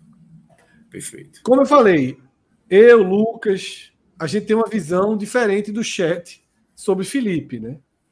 É, eu, por exemplo, eu... acho que Felipe hoje nem ficou devendo, acho que ele foi razoável. Eu achei razoável também. Eu achei a atuação mediana. Como eu falei, num time que jogou muito mal, ele carregou o piano ali, fez um, um, um, um, um trabalho de limpar jogadas, deu algum ritmo. Né? Eu acho que ele foi um ponto mínimo ali de, de inteligência, de tranquilidade. Eu concordo. Na, num time pouco inspirado. E ele também. Veja só, nesse ritmo não dá. Nesse ritmo não dá. A gente está contando, mas o ritmo é de todo mundo. É de todo, é do time todo. A gente vai tirar de todo mundo. Vai tirar de todo mundo. Exatamente. Né? Outro que eu, que eu acho que eu colocaria em ficou da venda é Romarinho. Eu não acho que Romarinho. Não gostei de Romarinho hoje, assim. É, eu iria para ficou devendo com ele também. Ficou Agora, devendo sem estar nesse dele, combo viu? dos quatro. Também, também. É. Ele, tem, ele tem valências ali que você vê que é um jogador diferente. É um jogador que, que, que porra, se encaixar, tem muito a dar para o esporte. Muito a dar para o esporte. É, mas eu acho Rafael que hoje. Coelho, é. Rafael Coelho se juntou a gente aqui no chat, viu? Pronto. Temos um apoio sobre Felipe. Venham com a gente. Rafael Coelho meteu um chat todo não. Felipe é ótimo jogador.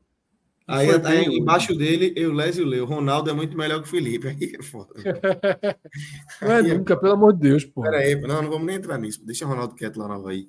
Deixa ele fazer o dele lá. Defesa aí. Todo mundo razoável para mim. É, eu acho Atuações. No. O goleiro, o goleiro. É, eu acho que o goleiro, a rebatida. O goleiro ali... vai pro laranja, porque o gol não dá para deixar um por não. Tem um é. pouco dele. Eu tô numa visão, sabe, Lucas? O o gol, tem um pouco de Filipinho também, tá?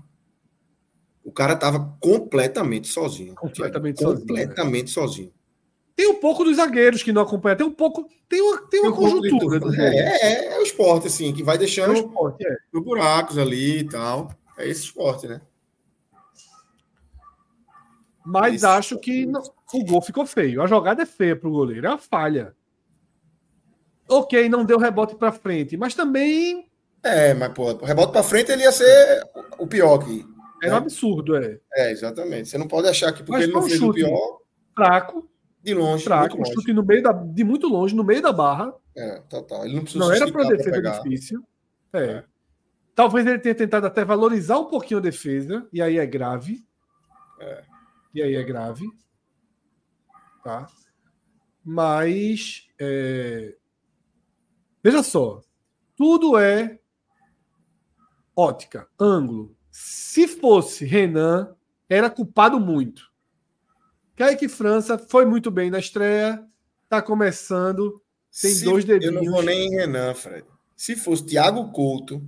Exato, perfeito, perfeito, perfeito. Não vamos nem trazer Renan. Thiago Couto já teria uma visão. Pronto. Porra. De novo. Thiago né? Couto, o gol que ele leva, que ele pode ter alguma culpa no jogo passado, que foi o segundo, porque ele dá um. A indecisão na saída. Uma indecisão. E não era para. Detalhe, não é que era para ele ter saído, não é que era para ele não ter saído. Ele ter, ele ter pensado em sair, cogitado sair daquele lance, atrasou a reação dele. Mas a bola foi muito chata, a bola foi aberta, pegou na trave, foi traiçoeira.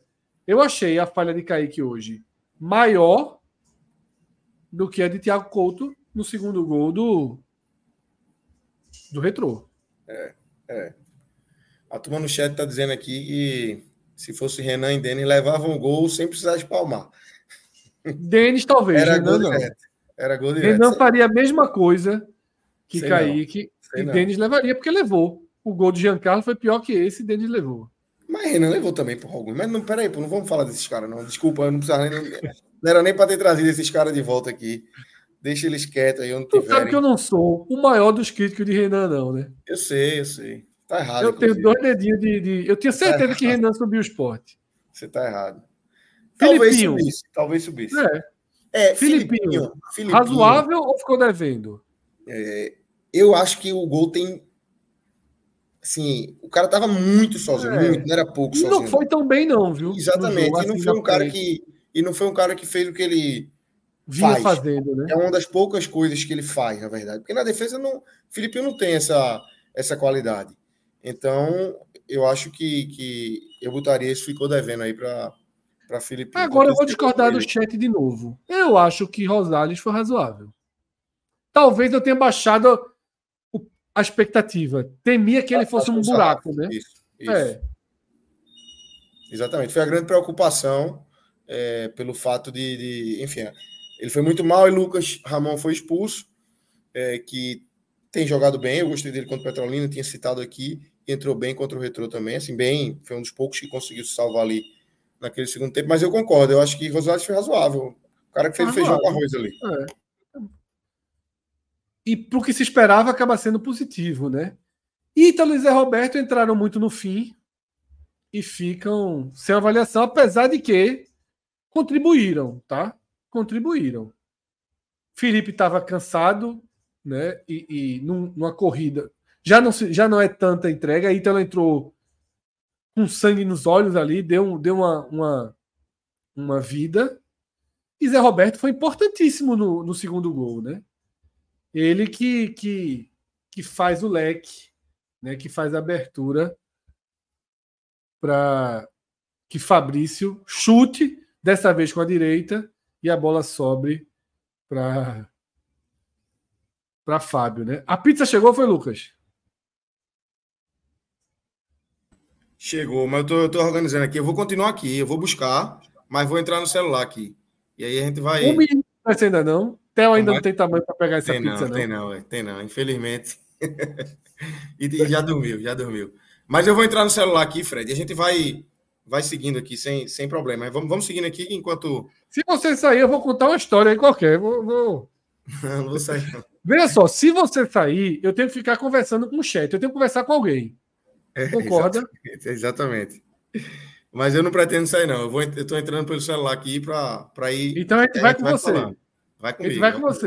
tô vai Do elevador vai cair, né, miserável? É, é primeiro andar, é rapidinho, desce rápido. Ah, e, tá. Então é, vai logo, vai logo, vai logo. Eu, vou, eu vou conversar com o chat aqui. Eu vou conversar vai, com o chat. Enquanto eu, eu, eu conecto aqui no celular. Gabriel Gomes, Rosale razoável.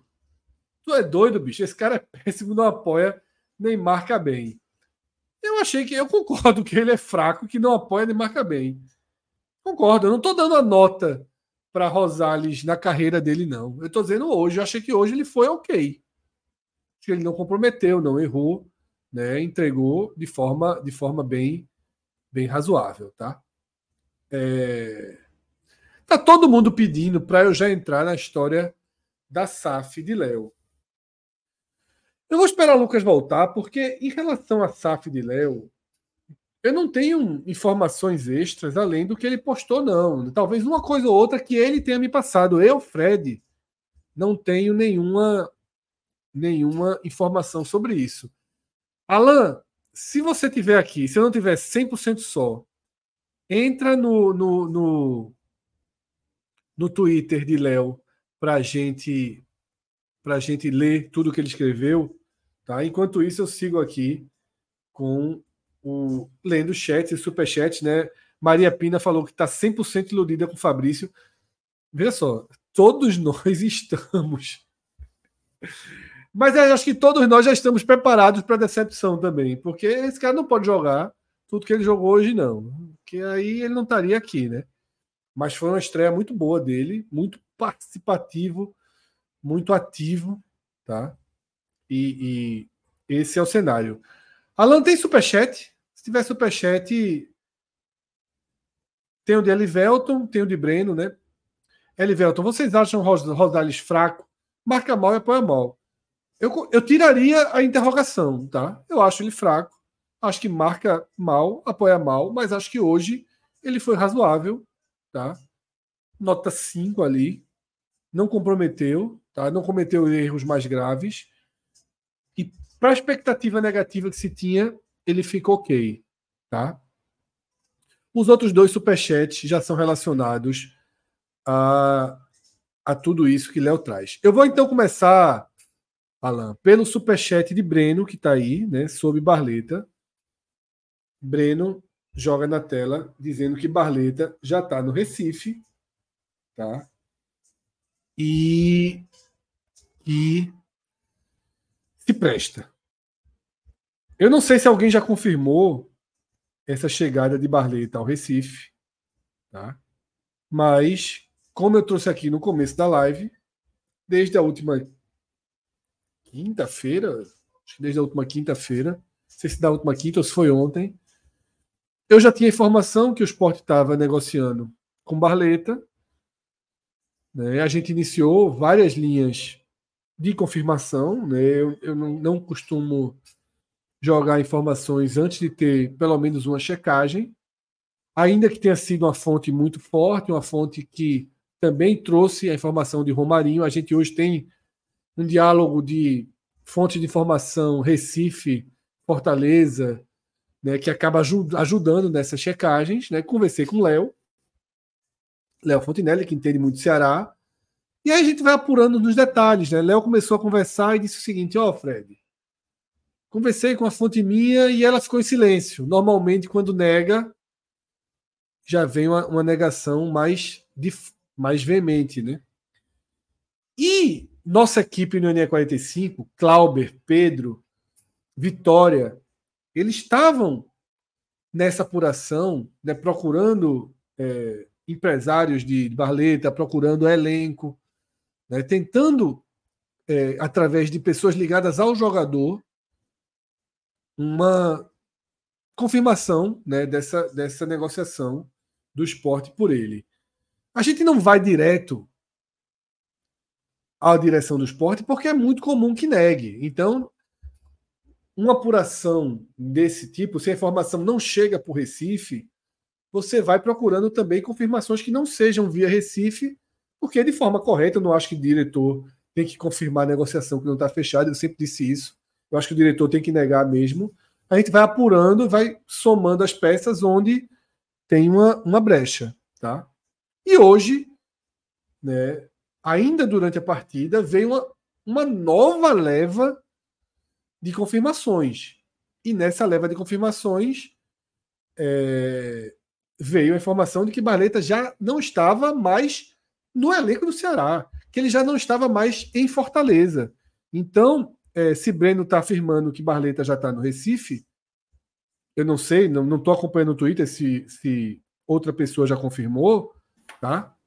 Mas eu acho um, um bom reforço. Lembra uma coisa, e aí eu tenho informação direta, que eu conversei diretamente. Tá? Barleta foi o jogador que o esporte mais tentou trazer na janela. O esporte tentou trazer de todas as formas na janela. É, e acho até que Yuri Romão, numa das entrevistas Naquela dessa reta final, não, chegou a dizer naquele... que não veio porque o empresário não quis, né? Foi naquela entrevista de... que, que ele, enfim, que no final ele estourou, falou da imprensa, do. do Isso, falou que. Naquela entrevista disse que não veio. Acho que até não estou a imprensa também para o tá empresário tá dizer que não trazer. É. O tá queimado, o cara disse, ele vai para qualquer time, menos para o esporte. É, e eu falei que aquilo ali que Yuri jogou não era tão real, porque na verdade o que, o que fez ele para o Ceará foi dinheiro. Foi 6 milhões. Tá? O Corinthians é, é, não queria a liberação, o Corinthians não queria manter o jogador e tinha uma dívida para pagar pelo jogador. O Ceará assumiu a dívida e agora o esporte assume essa dívida. Né? Então, veio essa informação muito contundente de que ele sequer, de que ele sequer estava em Fortaleza, que ele já estava a caminho aqui do Recife. A gente seguiu na tentativa de apuração. Se eu tivesse a confirmação, eu não diria na live. Né? A matéria estaria no NE45, como já está agora. Né? Nossos repórteres sabiam, mas eu estava num grau de apuração da notícia que nem dava para cravar no NE45, nem dava para segurar, porque ela já estava borbulhando. Né? Então eu trouxe aqui, fazendo todas as ressalvas né, de que, por mais confirmações de fontes de bastidores que eu tivesse, inclusive vindo do Ceará, a gente não tinha nenhuma confirmação por parte do esporte. Não é um vazamento interno da ilha, não veio nada relacionado ao esporte nessa negociação. Ela veio, de fato, do Ceará. Então, é, agora já, já há mais indícios. Né? O NE45 já traz a reportagem dizendo que o empresário confirmou, né, matéria de Vitória, dizendo que o empresário confirmou, e passou aqui rapidinho na minha timeline do Twitter é, outras pessoas é, confirmando, tá? Então a gente tem é, é, é essa, esse cenário de confirmação. Acho que Felipe Holanda está dizendo aqui, né, que chegada de Barreto ao esporte não só procede, como interesse de defender o Leão partido do próprio atleta, negócio praticamente fechado. Enfim, as confirmações é, virão, né? Quando vai pipocando assim, não, não tem é, o Kempis lá do Ceará já trouxe. De fato, eu, modéstia à parte, na verdade, é muito mais por responsabilidade que por outras coisas. Eu não tenho muita lembrança de eu ter aberto uma negociação que acabou não não sendo verdade. Pode até não ter se concretizado, né? Mas que não não fosse verdade, não é muito a nossa linha. Se fosse a nossa linha, acho que a galera já conhecia. Ponto. Então, em relação à Barleta, eu acho que é um bom reforço, sim. Quando a gente vai para a questão dos 6 milhões, dos 7 milhões, dos 5 milhões, aí é com Cássio. Eu sou Fred Barros, eu gosto de gastar. Então, assim, o jogador é bom. É, é um bom reforço. É um bom reforço. Bom reforço. Sem, sem dúvidas. Quem acompanha todos os nossos programas, a gente não tem muitos torcedores do Ceará aqui, vinha percebendo que eu estava indignado com o Ceará cogitar que ele não seria titular. Eu acho que o Ceará desperdiça alguns bons atacantes né, em algumas lógicas dele. Eu acho que o cara jogou bem no Ceará na reta final da temporada. Tá? E eu acho que é um bom nome para o esporte. É um jogador novo, mas é um jogador da história muito curta, né? Curta, é isso quer dizer. Explodiu no São ainda Bernardo. Tá na, na casa do, da aposta. Na verdade, tá. na verdade, eu acho que, que enfim, toda contratação acaba sendo uma aposta. Né? Se trazer Gustavo Couto, tem uma aposta, pode não dar certo. Quantas vezes a gente não já viu? Mas o dele é, é assim, é uma aposta de fato. É um cara que tem uma carreira curta ainda. É um cara, enfim, uma base ali do Joinville. É, então, bem no São Bernardo, no Campeonato Paulista. É, o Corinthians pega, não tem oportunidade, vai para o Ceará, tem momentos positivos, mas não é um cara ainda que teve tem uma carreira linear de uma temporada inteira que você diz assim, porra, uma temporada inteira desse cara aqui jogando não, bola. Não tem, não tem, não, não tem, tem, não tem, não, não tem. tem. Ele tem pontos positivos aí na carreira é, e é um cara novo. Isso é bom, porque se fosse essa carreira com um cara de 32 anos, isso não, não cabia. Mas é um cara de 24 anos, um cara com potencial a ser explorado.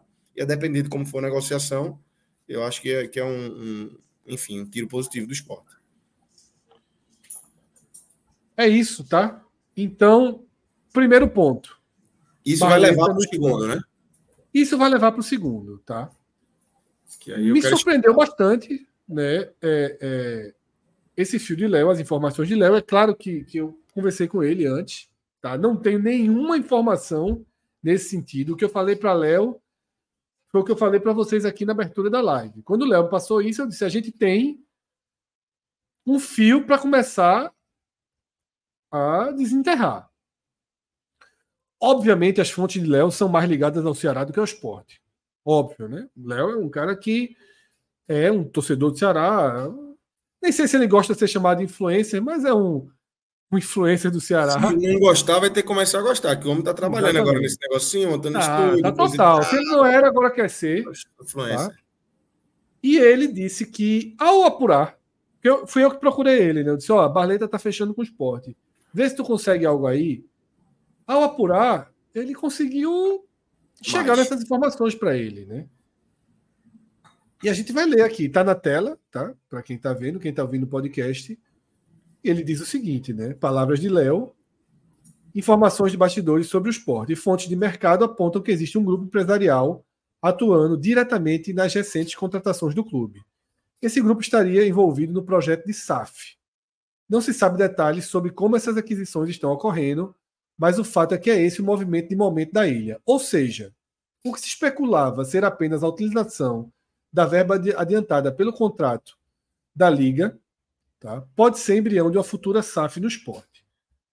Alan, eu acho que ele segue o fio ou tem outras tuitadas ainda nesse sentido. Tá? Tem outra Mas ele tinha, ele tinha me passado isso. Ele até falou já da elenco, né? Ele já expôs o nome da, da elenco. Tá? Ele fala aí, ó, reforçando, é, reforçando a informação sobre esse grupo empresarial. Ah, desculpa, vou corrigir o texto. Reforçando, a informação sobre esse grupo empresarial não veio do Recife, e sim diretamente de quem conduz as negociações em curso envolvendo o esporte. Não significa que o esporte não usou nenhuma parte da verba antecipada da Liga na atual leva de aquisições de atletas, mas que existe também a participação desse grupo empresarial, Ninguém confirma em que condições, em que percentuais, como se dá essa sessão. E aí Léo crava. Mas é fato que ela existe. Ainda tem mais uma tuitada sobre isso, pelo menos, que é onde ele cita o nome da elenco, né? Isso. Sem citar que é a elenco que é a elenco esporte, né? Ele fala uma empresa elenco, eu acho. Isso. É, e, enfim, se juntando as casas, a tendência é que seja Elenco Esporte, que é de Fernando Garcia, né? Isso. Conforme antecipado agora na live do podcast 45 por Fred Figueiredo, a Barleta pode estar de saída do Ceará com destino ao esporte. O jogador estaria sendo adquirido através de um grupo empresarial e não existem maiores informações sobre valores. Barleta foi uma das aquisições da antiga gestão de futebol ainda antes da chegada de Mancini. E mesmo vindo ao custo de 6 milhões, não parecia começar o ano com uma posição, com uma posição incontestável no elenco. O Ceará já contava com muitas opções para posição e pode direcionar o recurso financeiro para posições prioritárias no momento, buscando um maior equilíbrio no elenco. Não era interesse do clube essa negociação, e é reflexo desses novos atores de um mercado do futebol pós-SAF. Que o recurso seja utilizado respeitando os critérios de direcionamento a pontos críticos do elenco. Tem mais uma tuitada que eu lembro que eu li alguma coisa dele falando da, da elenco. Tá? Vamos achar aí essa mais uma tuitada de Léo. Ali, ó, é a próxima ali. Agora. Mais uma do esporte. Vamos lá, mais uma do esporte. A empresa envolvida nas negociações do esporte, inclusive na aquisição de Barleta, que provavelmente estaria atuando no projeto da SAF do, da Leão, do Leão, chama-se Elenco. Tá? Elenco é, é, é, a empresa que agencia Barleta. Isso. É... Não tenho, não tenho, infelizmente, o que acrescentar na apuração de Léo. O que eu temo é que eu conversei com o Léo sobre isso. E eu sei que vem de uma fonte muito forte. Tá? Eu sei que vem de uma fonte muito forte. Esse fio foi desenterrado quando a gente perguntou a Léo sobre a vinda de Barleta. O que é que a gente precisa considerar? Vamos partir do princípio de que essa informação de Léo, que vem de Fortaleza, que vem do Ceará, que vem da negociação de Barleta, ela não seja verdade. Vamos considerar que ela não seja verdade. Que o esporte negue. O esporte vai negar. É claro que o esporte vai negar. Vamos tentar entender o que levaria a chegar essa informação em Léo. Talvez o Ceará, incomodado com algo que aconteceu nessa negociação, não sei de, se existia, até que ponto, já que a elenco é, é, é a, a, empresa que, que tem a gestão de Barleta, se ela ajudou para chegar no Ceará e ela tirou do Ceará agora, não sei exatamente é, a ordem dos fatores. Pode ser que alguém ligado a essa negociação tenha tenha trazido né, uma versão que pode estar ampliando um elo entre elenco e esporte. Eu, infelizmente, não tenho informação. Nossa equipe está apurando isso. Vou tentar ao máximo apurar isso. Tá? Não sei se essa apuração aqui no Recife chegará em algum lugar.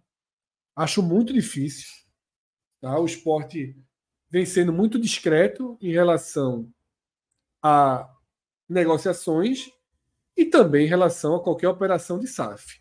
Então, não tenho como, não tenho como é, acrescentar atos né, do Timbucast, que participa de alguns programas com a gente, virou, virou linha de frente do Agamenon já.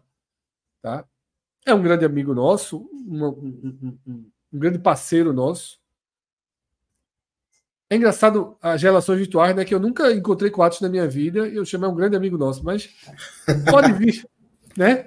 Porque é um cara que a gente conversa bem, já considero um cara próximo. Nunca vi. Qualquer dia eu vou no Timbucast, da Timbuzone com ele, eu já prometi. O dia certo era amanhã, que é um joguinho safado, e parece que a Timbuzão está em promoção. Mas é, é, é, eu vou. Mas vou, eu vou, essa Timbuzone eu vou ainda. Atos mandou mensagem para mim. Atos tem uma fonte forte em relação a essa questão de SAF. Ele apura ele do Náutico, né? Aqui, né? É, ele até já trouxe aqui né, que o Grupo City chegou a estudar o esporte, né, junto com o Bahia ali. E ele foi pra, perguntou, repassou tudo que Léo escreveu para a fonte dele e a fonte dele diz que acha que não tem elo com SAF nessa história, não. Tá? A fonte dele não confirma essa linha. Eu vou até ler um trecho do que a fonte dele diz. Tá? Nenhuma conversa crível. A velha espuma de sempre. Tá? Já é um outro lado. Não é, não é nem o esporte negando. É a fonte de atos no mercado negando essa informação que Léo trouxe. Mas são dois caras que se relacionam muito bem com as duas frentes de informação. Cabe a gente apurar. Exatamente. Cabe o 45 Veja, a bola quicou, a bola quicou, ainda está incipiente, né? Mas, é, a, enfim, cabe aqui a Pernambuco e, e quem, quem tem Isso. interesse na, na, no dia a dia do esporte, que não é o caso de nenhum dos dois que a gente trouxe aqui, né? Nem Léo, nem Atos, né? Nem Léo, nem Atos. Mas gostam, vice gostam do esporte. Leãozinho, Atos Leãozinho, Leãozinho tá sempre ali. Léo, Léo entende, veja só, Léo Fontinelli é especialista em Fortaleza, muito. Em tênis. Domina Fortaleza, tá? Tá se tornando especialista no Bahia e no esporte. O homem é forte, vice. Em tênis e em segurança pública. É tudo, meu amigo. Exatamente. O homem entende tudo isso. É, é e canta, e canta. Cantou, cantou, cantou. Cantou, cantou. cantou. Tem que respeitar. E Atos gosta é do esporte, a gente sabe disso cabe, há muito tempo. Cabe agora a, a, cobertura, enfim, se aprofundar nisso, né? Tem, tem, tem fatos aí é, relevantes e que, que podem. Esse fio pode ser mais desencapado ainda, né? É. É... Pedro pergunta aqui: que investidor colocaria dinheiro no esporte por filantropia? Nenhum. Tá? A gente não. Mas veja só, Pedro, a gente não está confirmando uma parte e negando outra. Se existe algum dinheiro chegando no esporte que não seja da liga, existem algumas parcerias sendo construídas. Se ligadas à SAF ou não, não sei, não tenho como fazer. Não tenho como fazer essa, essa relação, tá? Tem um superchat é, aqui. Meu interfone tocou, viu? Foi? Mas eu não vou descer, não. Descer Agora não. eu vou dizer um negócio. Aqui. Eu vou dizer um negócio. Eu desci no celular o tempo todo. Nossa equipe aqui que não me plugou. Foi eu mesmo? Tudo. Eu vi tudo que você falou, Fred. Que você falou com o Léo e tal, e mandou é. para Léo. Tudo. Eu quis conversar com o chat, mas o chat tava na agonia para essa história da SAF e eu fui é, logo da Faz parte. Ó, João mandou aqui, ó. Vender uma SAF de um clube do tamanho do esporte para um grupo de empresários de jogadores parece até piada. Não, Lembra mas não foi episódio? isso. Não foi isso. Não, é... Isso foi superchat, foi? Superchat, por isso que eu tô lendo. Joga na tela aí, por favor. Lembra do episódio de Chaves vendendo churros para ele mesmo, é igual. Yuri, quero transparência. É, é isso, assim, tá? Primeiro, tá incipiente ainda e é aguardar. Não, mas não é isso não, tá? Não é isso que Léo tá dizendo, não. Léo não tá dizendo que esse elenco tá comprando a SAF do esporte, não. Ela pode estar tá investindo no esporte. Um da operação. Ela pode estar investindo no esporte para que o esporte suba e turbine seu valor tá, de SAF. Ela pode estar tá sendo meio de campo com a empresa. Pode estar sendo. Que vai entrar com a SAF. Eu acho que Léo, isso é mais, é. mais factível, inclusive. Léo, em momento algum, sugere que a elenco lidera o grupo que da SAF do esporte, não. Deixa isso claro, tá? É, exatamente. Exatamente. Tem mais um aí, tem mais. Teve aquele anterior que a gente pulou, né, Lucas? É, ele perguntava da SAF, eu acho. Que é o de Pedro. Teve, dois sobre SAF, né? É. Eu, já, já saiu da minha tela aqui de Pedro. É, é. Ele fala que no início de dezembro tweetou sobre Francis Melo ser dono do esporte, que era a SAF de Francis. Francis Melo é aquele empresário de Anderson, o cara que foi lá para a Arábia, Isso. que gerou toda uma confusão. E aí ele falou: nem sonhava que acontecia nos bastidores do esporte. Isso tudo está acontecendo sem transparência, é preocupante demais. É. Na história de, de Francis Melo, a junção dos pontos incomodava bastante. A, a junção dos pontinhos, a junção dos pontinhos era assim. Você sabe que aquela história de Francis, a gravação, a nossa live aqui, é um dos principais motivos da irritação de Yuri, né? Naquele final de ano, com a imprensa, com tudo. Ficou muito puto com a gente, comigo, que falo mais ali, com o Cássio, né? mas acho que até mais comigo, por conta da ilação que a gente fez ali, né? Que ele chama de ilação, mas para mim, todos os pontos ali já estavam. Pô, se esse cara é próximo a ponto de estar tá com o treinador, ele pode interferir numa permanência ou não do treinador. duas pessoas que são que eu confio muito no esporte, conversei com elas e elas explicaram a história da Arábia Saudita de forma muito detalhada e que de fato existe uma grande coincidência ali. Né? Eu não tive essa conversa com o Yuri, obviamente, ele não está feliz comigo, longe disso, né? Não, não, não, não é muito pro meu lado, mas é, ele não esclareceu, né? Publicamente, eu não, não lembro se ele fez algum, mas duas pessoas, inclusive uma delas diretamente relacionadas, das duas delas, os dois diretamente relacionados com a viagem para a Arábia, esclareceram que me contaram até detalhes de como Francis entrou na história da Arábia Saudita e existe uma grande coincidência ali. O que também não anula. Ô, Fred, Fred, deixa eu só é, pedir para a nossa equipe tirar o, o, o, tirar o superchat aí da tela ou me trocar contigo, porque a gente não tá te vendo é, aqui. pode tela, tirar o superchat, é. O superchat tá tudo na, na, na tua cara aí e, e, enfim, agora. E aí, é, é, mas isso também não tira o fato de que Francis tinha uma boa relação no esporte e se interferiu ou não. O que me disseram foi assim: meu irmão, Francis estava nem aí se ia ser demitido, se não ia, que ele já não tem essa ligação tão próxima, ele está focando muito a vida dele nessa questão da Arábia Saudita, de outros negócios que ele tem lá, que ele nem está na linha de frente, que nem se preocupa muito se Anderson ia ser demitido ou se não ia. Eu acreditei. Eu acreditei, mas assim, chegar àquela conclusão era óbvio, obrigatório. Nessa de hoje, eu não, eu não faço essa mesma. Eu não junto esses mesmos pontos. Não existem elementos para juntar esses pontos. Tá? Não existem elementos para juntar essa, essa pontinho por pontinho para dizer que existe um. Tá muito verde essa história, só tem uma fonte, só tem um lado. É bom ter muita calma para também não, não colocar o carro da frente dos bois. Por isso que a gente leu palavra por palavra do que Léo trouxe, tá? É um indicativo. E, a gente sabe que Léo, e a gente sabe que Léo não está brincando. É, é, é, bom eu vi alguns comentários assim, o cara, ah, quer tumultuar e tal. Não é. Léo não tá brincando, não, não, não estaria brincando e, e enfim, alimentando aqui, é, trazendo essas informações para cá. Léo faz parte da nossa equipe. É um cara que não cobre o esporte, não torce pelo esporte, mas achou um caminho ali, foram trazendo informações isso. e faz parte. O mundo é isso hoje, né? Então é isso, tá? É o que tinha para ser esclarecido, o que tinha para trazer nesse sentido, a gente trouxe, tá? Vamos apurar. Vamos apurar, tá? Vamos. Vamos. É, a semana vai. E não vai ser só a gente, tá? O NE45 vai apurar, mas tá público, tá na nossa live, tá no Twitter de Léo. Vai todo mundo. Todo mundo vai, vai todo mundo debruçar sobre isso, tá? Exatamente. E aí alguém tá dizendo, pô, Léo como fonte, Léo não é jornalista. Eu vi parte das conversas, assim, as fotos são fortes. Pessoas falaram. Enfim, pode não ser nada, é o que eu falei, veja só. Toda informação que é vazada, eu sempre disse isso, existe algum interesse. Tá? Existe algum interesse. E pode ser que esse interesse venha, pode ser que esse interesse venha do justificativa do Ceará por não ficar com Barleta. Tem, uma, tem um torcedor que pergunta sobre a saída de Barleta e Léo responde assim no Twitter: não foi uma escolha do Ceará.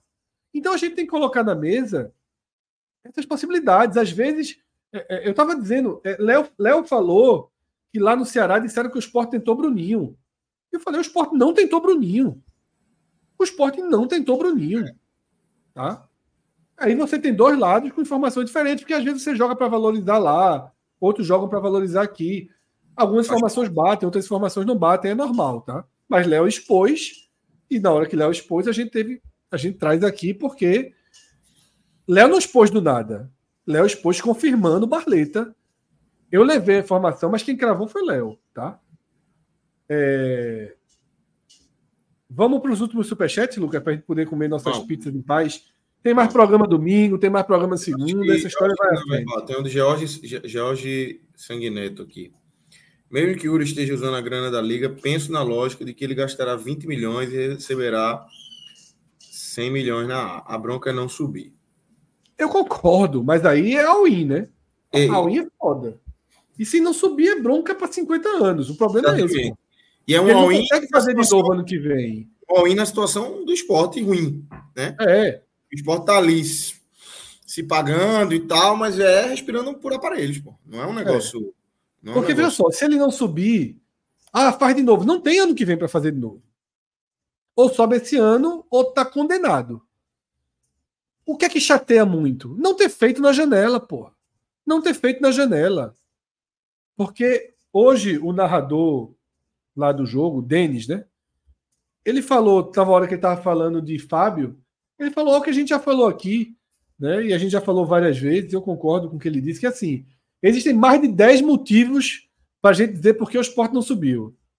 Ele falou: um deles é Fábio não ter jogado mais. Eu pego a frase dele e vou além. Se dos 10, um tivesse sido feito, o esporte teria subido. É se Fábio tivesse jogado mais, se, se Wagner Love tivesse jogado menos, né? se Fabrício, na época, tivesse jogado mais, se não tivesse trocado o goleiro, Exatamente. se tivesse trazido um substituto decente para Juba e não achar que Peglo é substituto, é, é, qualquer coisa. Se qualquer tivesse coisa. tirado o Anderson antes. Era uma qualquer coisa. coisa. Era um, um uma, uma casa, coisa. Uma casa que qualquer, qualquer uma dessas dez, o esporte estaria na Série A. Tá? Exatamente. Guilherme está dizendo que a gente pulou o superchat dele, mas a gente vai resgatar. A gente vai ler todos ainda. Guilherme. Para a gente fica um controlezinho aqui e ainda está aparecendo de Guilherme para gente. Guilherme Barbosa. Que já é de futebol, né? É, esporte totalmente dependente da individualidade do jogador para criar jogadas. O técnico não sabe levar o time para o último terço em bloco, também não consegue compactar as linhas de marcação. Preocupante. É, eu acho que, que chega no que a gente, enfim, falou muito também, né? São três jogos, né? Tem, tem todo um, um, fator. Eu acho que nenhuma análise é definitiva agora. Por exemplo, o técnico não. Para mim não é definitivo. É, então, é, eu acho que a linha é, a minha linha, pelo menos, é de um pouco mais calma e vai avaliando o encaixe para ir na frente é, ter, ter, ter suas convicções aí, né, Fred? Exatamente, eu concordo com o que Rodrigo, com que, com que Guilherme trouxe. Tá? Guilherme, sim. Hoje é só isso. Hoje é só isso. isso. A gente falou isso muito no começo. Não sei, é, o superchat dele chegou às 10 da noite. Acho que é quando a gente estava ali na, no, na avaliação individual, né? Isso. Eu não sei se o Guilherme está desde o começo da live, mas no começo a gente trouxe muito isso. Tá? Isso. É... Se a gente for julgar Sosso pelos três jogos, é muito preocupante. É. Eu não consigo julgar pelo passado. Pelo que eu vi de entrevista, pelos números no, no Footstats, pelo, pelos vídeos de quem mergulha mais em tática. Eu assisti os vídeos, de especialistas em tática, em trabalho de treinador, são pessoas que se aprofundam mais do que eu. Mas mesmo tendo visto os vídeos, eu não trago para cá. Eu repeti isso 100 vezes já. Eu não faço análise em cima de análise de outras pessoas. Eu vejo para ter elementos, mas eu preciso ver. Eu falei isso dos dois jogadores que o Ceará trouxe, tá? Que eu não achei grandes reforços, assim. Não é que eu não achei, eu achei bons tiros do Ceará, boas apostas. Eu já, jamais acho que Facundo Castro deveria jogar na frente de Barleta, por exemplo. Eu falei isso. Tá? Eu falei que eram terceira prateleira na América do Sul, e obviamente são. Mas eu só vou poder analisar quando eu ver, quando eu ver jogar. Quando eu assistir em campo. Eu não vou. Aí a galera reclamou, pô, Fred, tu devia ter visto os números. Porra! E depois eu falei, vocês acham que quando eu gravei o programa eu não estava com o Google na minha, com um gol na minha frente, o perfil dos dois? É óbvio que eu estava. Mas eu não vou, eu não vou ficar aqui direcionando uma opinião minha para estatística ou para coisa. Eu preciso ver jogar. Ver jogar é fundamental, tá? Sem ver jogar, eu sou muito cuidadoso. Porque senão eu vou estar sendo uma, uma, uma opinião pasteurizada, né? Repetindo o que um escreveu, o que outro leu, que no final das contas é a mesma opinião do cara que se debruçou e viu. Então eu tenho muito cuidado em relação a isso e tenho muito cuidado com, com avaliar o trabalho de Souza. Claro que me preocupa, claro que já minha cabeça já está pensando que ele está desempregado. Mas deixa o cara trabalhar, pô. Deixa o cara trabalhar. Repito o que eu falei no começo da live. Tem poucos sinais positivos. Né? Não ser refém de jogador, não ser refém de esquema, trabalhar várias formas do time jogar. O Sport a gente viu isso dentro da partida. Se ele está perdendo tempo, entre aspas, dando várias formas do time jogar. É claro que ele não maturou nenhuma muito bem. E quando, enquanto o Anderson fez o oposto em 2023. Maturou uma muito bem, esticou ela até a corda romper. o time não conseguia mais jogar. Tá? Romper literalmente. Então, Lesão, físico. Tudo, tudo, tudo, tudo, tudo. A gente quer viver 2023 de novo? Não quer. Então vamos dar uma chance ao cara aí, pô. Vamos dar uma chance é isso, é ele. Eu não tenho a menor ideia se ele é um grande treinador ou um conversador de água. Mas tá aí, a gente vai ter que ver agora. Mas né? agora vai ter que ver, não trouxeram? Trouxeram, tem que ver. O pronto, aí a gente analisa, analisa o perfil. O perfil não é bom? Sim. O histórico recente, o perfil não é bom? Sim. Não tem algum lastro? Traz, agora deixa jogar. O que eu posso analisar é o perfil. É, Respondeu tiro, bem. tiro foi bom.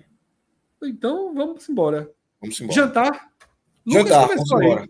Quando o Lucas fica. Quando ele tira a imagem dele aqui, ó. É, aqui, é uma mordidinha da pizza. Não é pizza, é não. Aí, não é pizza, não. É um macarrãozinho aqui, coisa ah, e tal. Amanhã que é pizza, é domingo, né? Já tá uma, coquinha aqui na mão. Eu vou de pizza, eu vou de pizza. Vem que a patroa já jantou e já foi dormir enquanto eu tô aqui começando o potoca. É, se, meu irmão, eu preciso fazer isso antes desse cenário, que é confusão. Vai-te embora. Então, vamos embora. Amanhã tem mais, galera. Amanhã tem é, as análises do, do, Vitória, do Fortaleza, dos jogos de amanhã, um raio-x completo aí do, do, do, final de semana e do, do que a gente tem pela frente. Fred, valeu. Valeu para valeu, valeu. A gente até aqui. Até a próxima, galera. Abraço. Valeu, Lucas. Valeu, galera. Valeu, Alan. Tchau, tchau.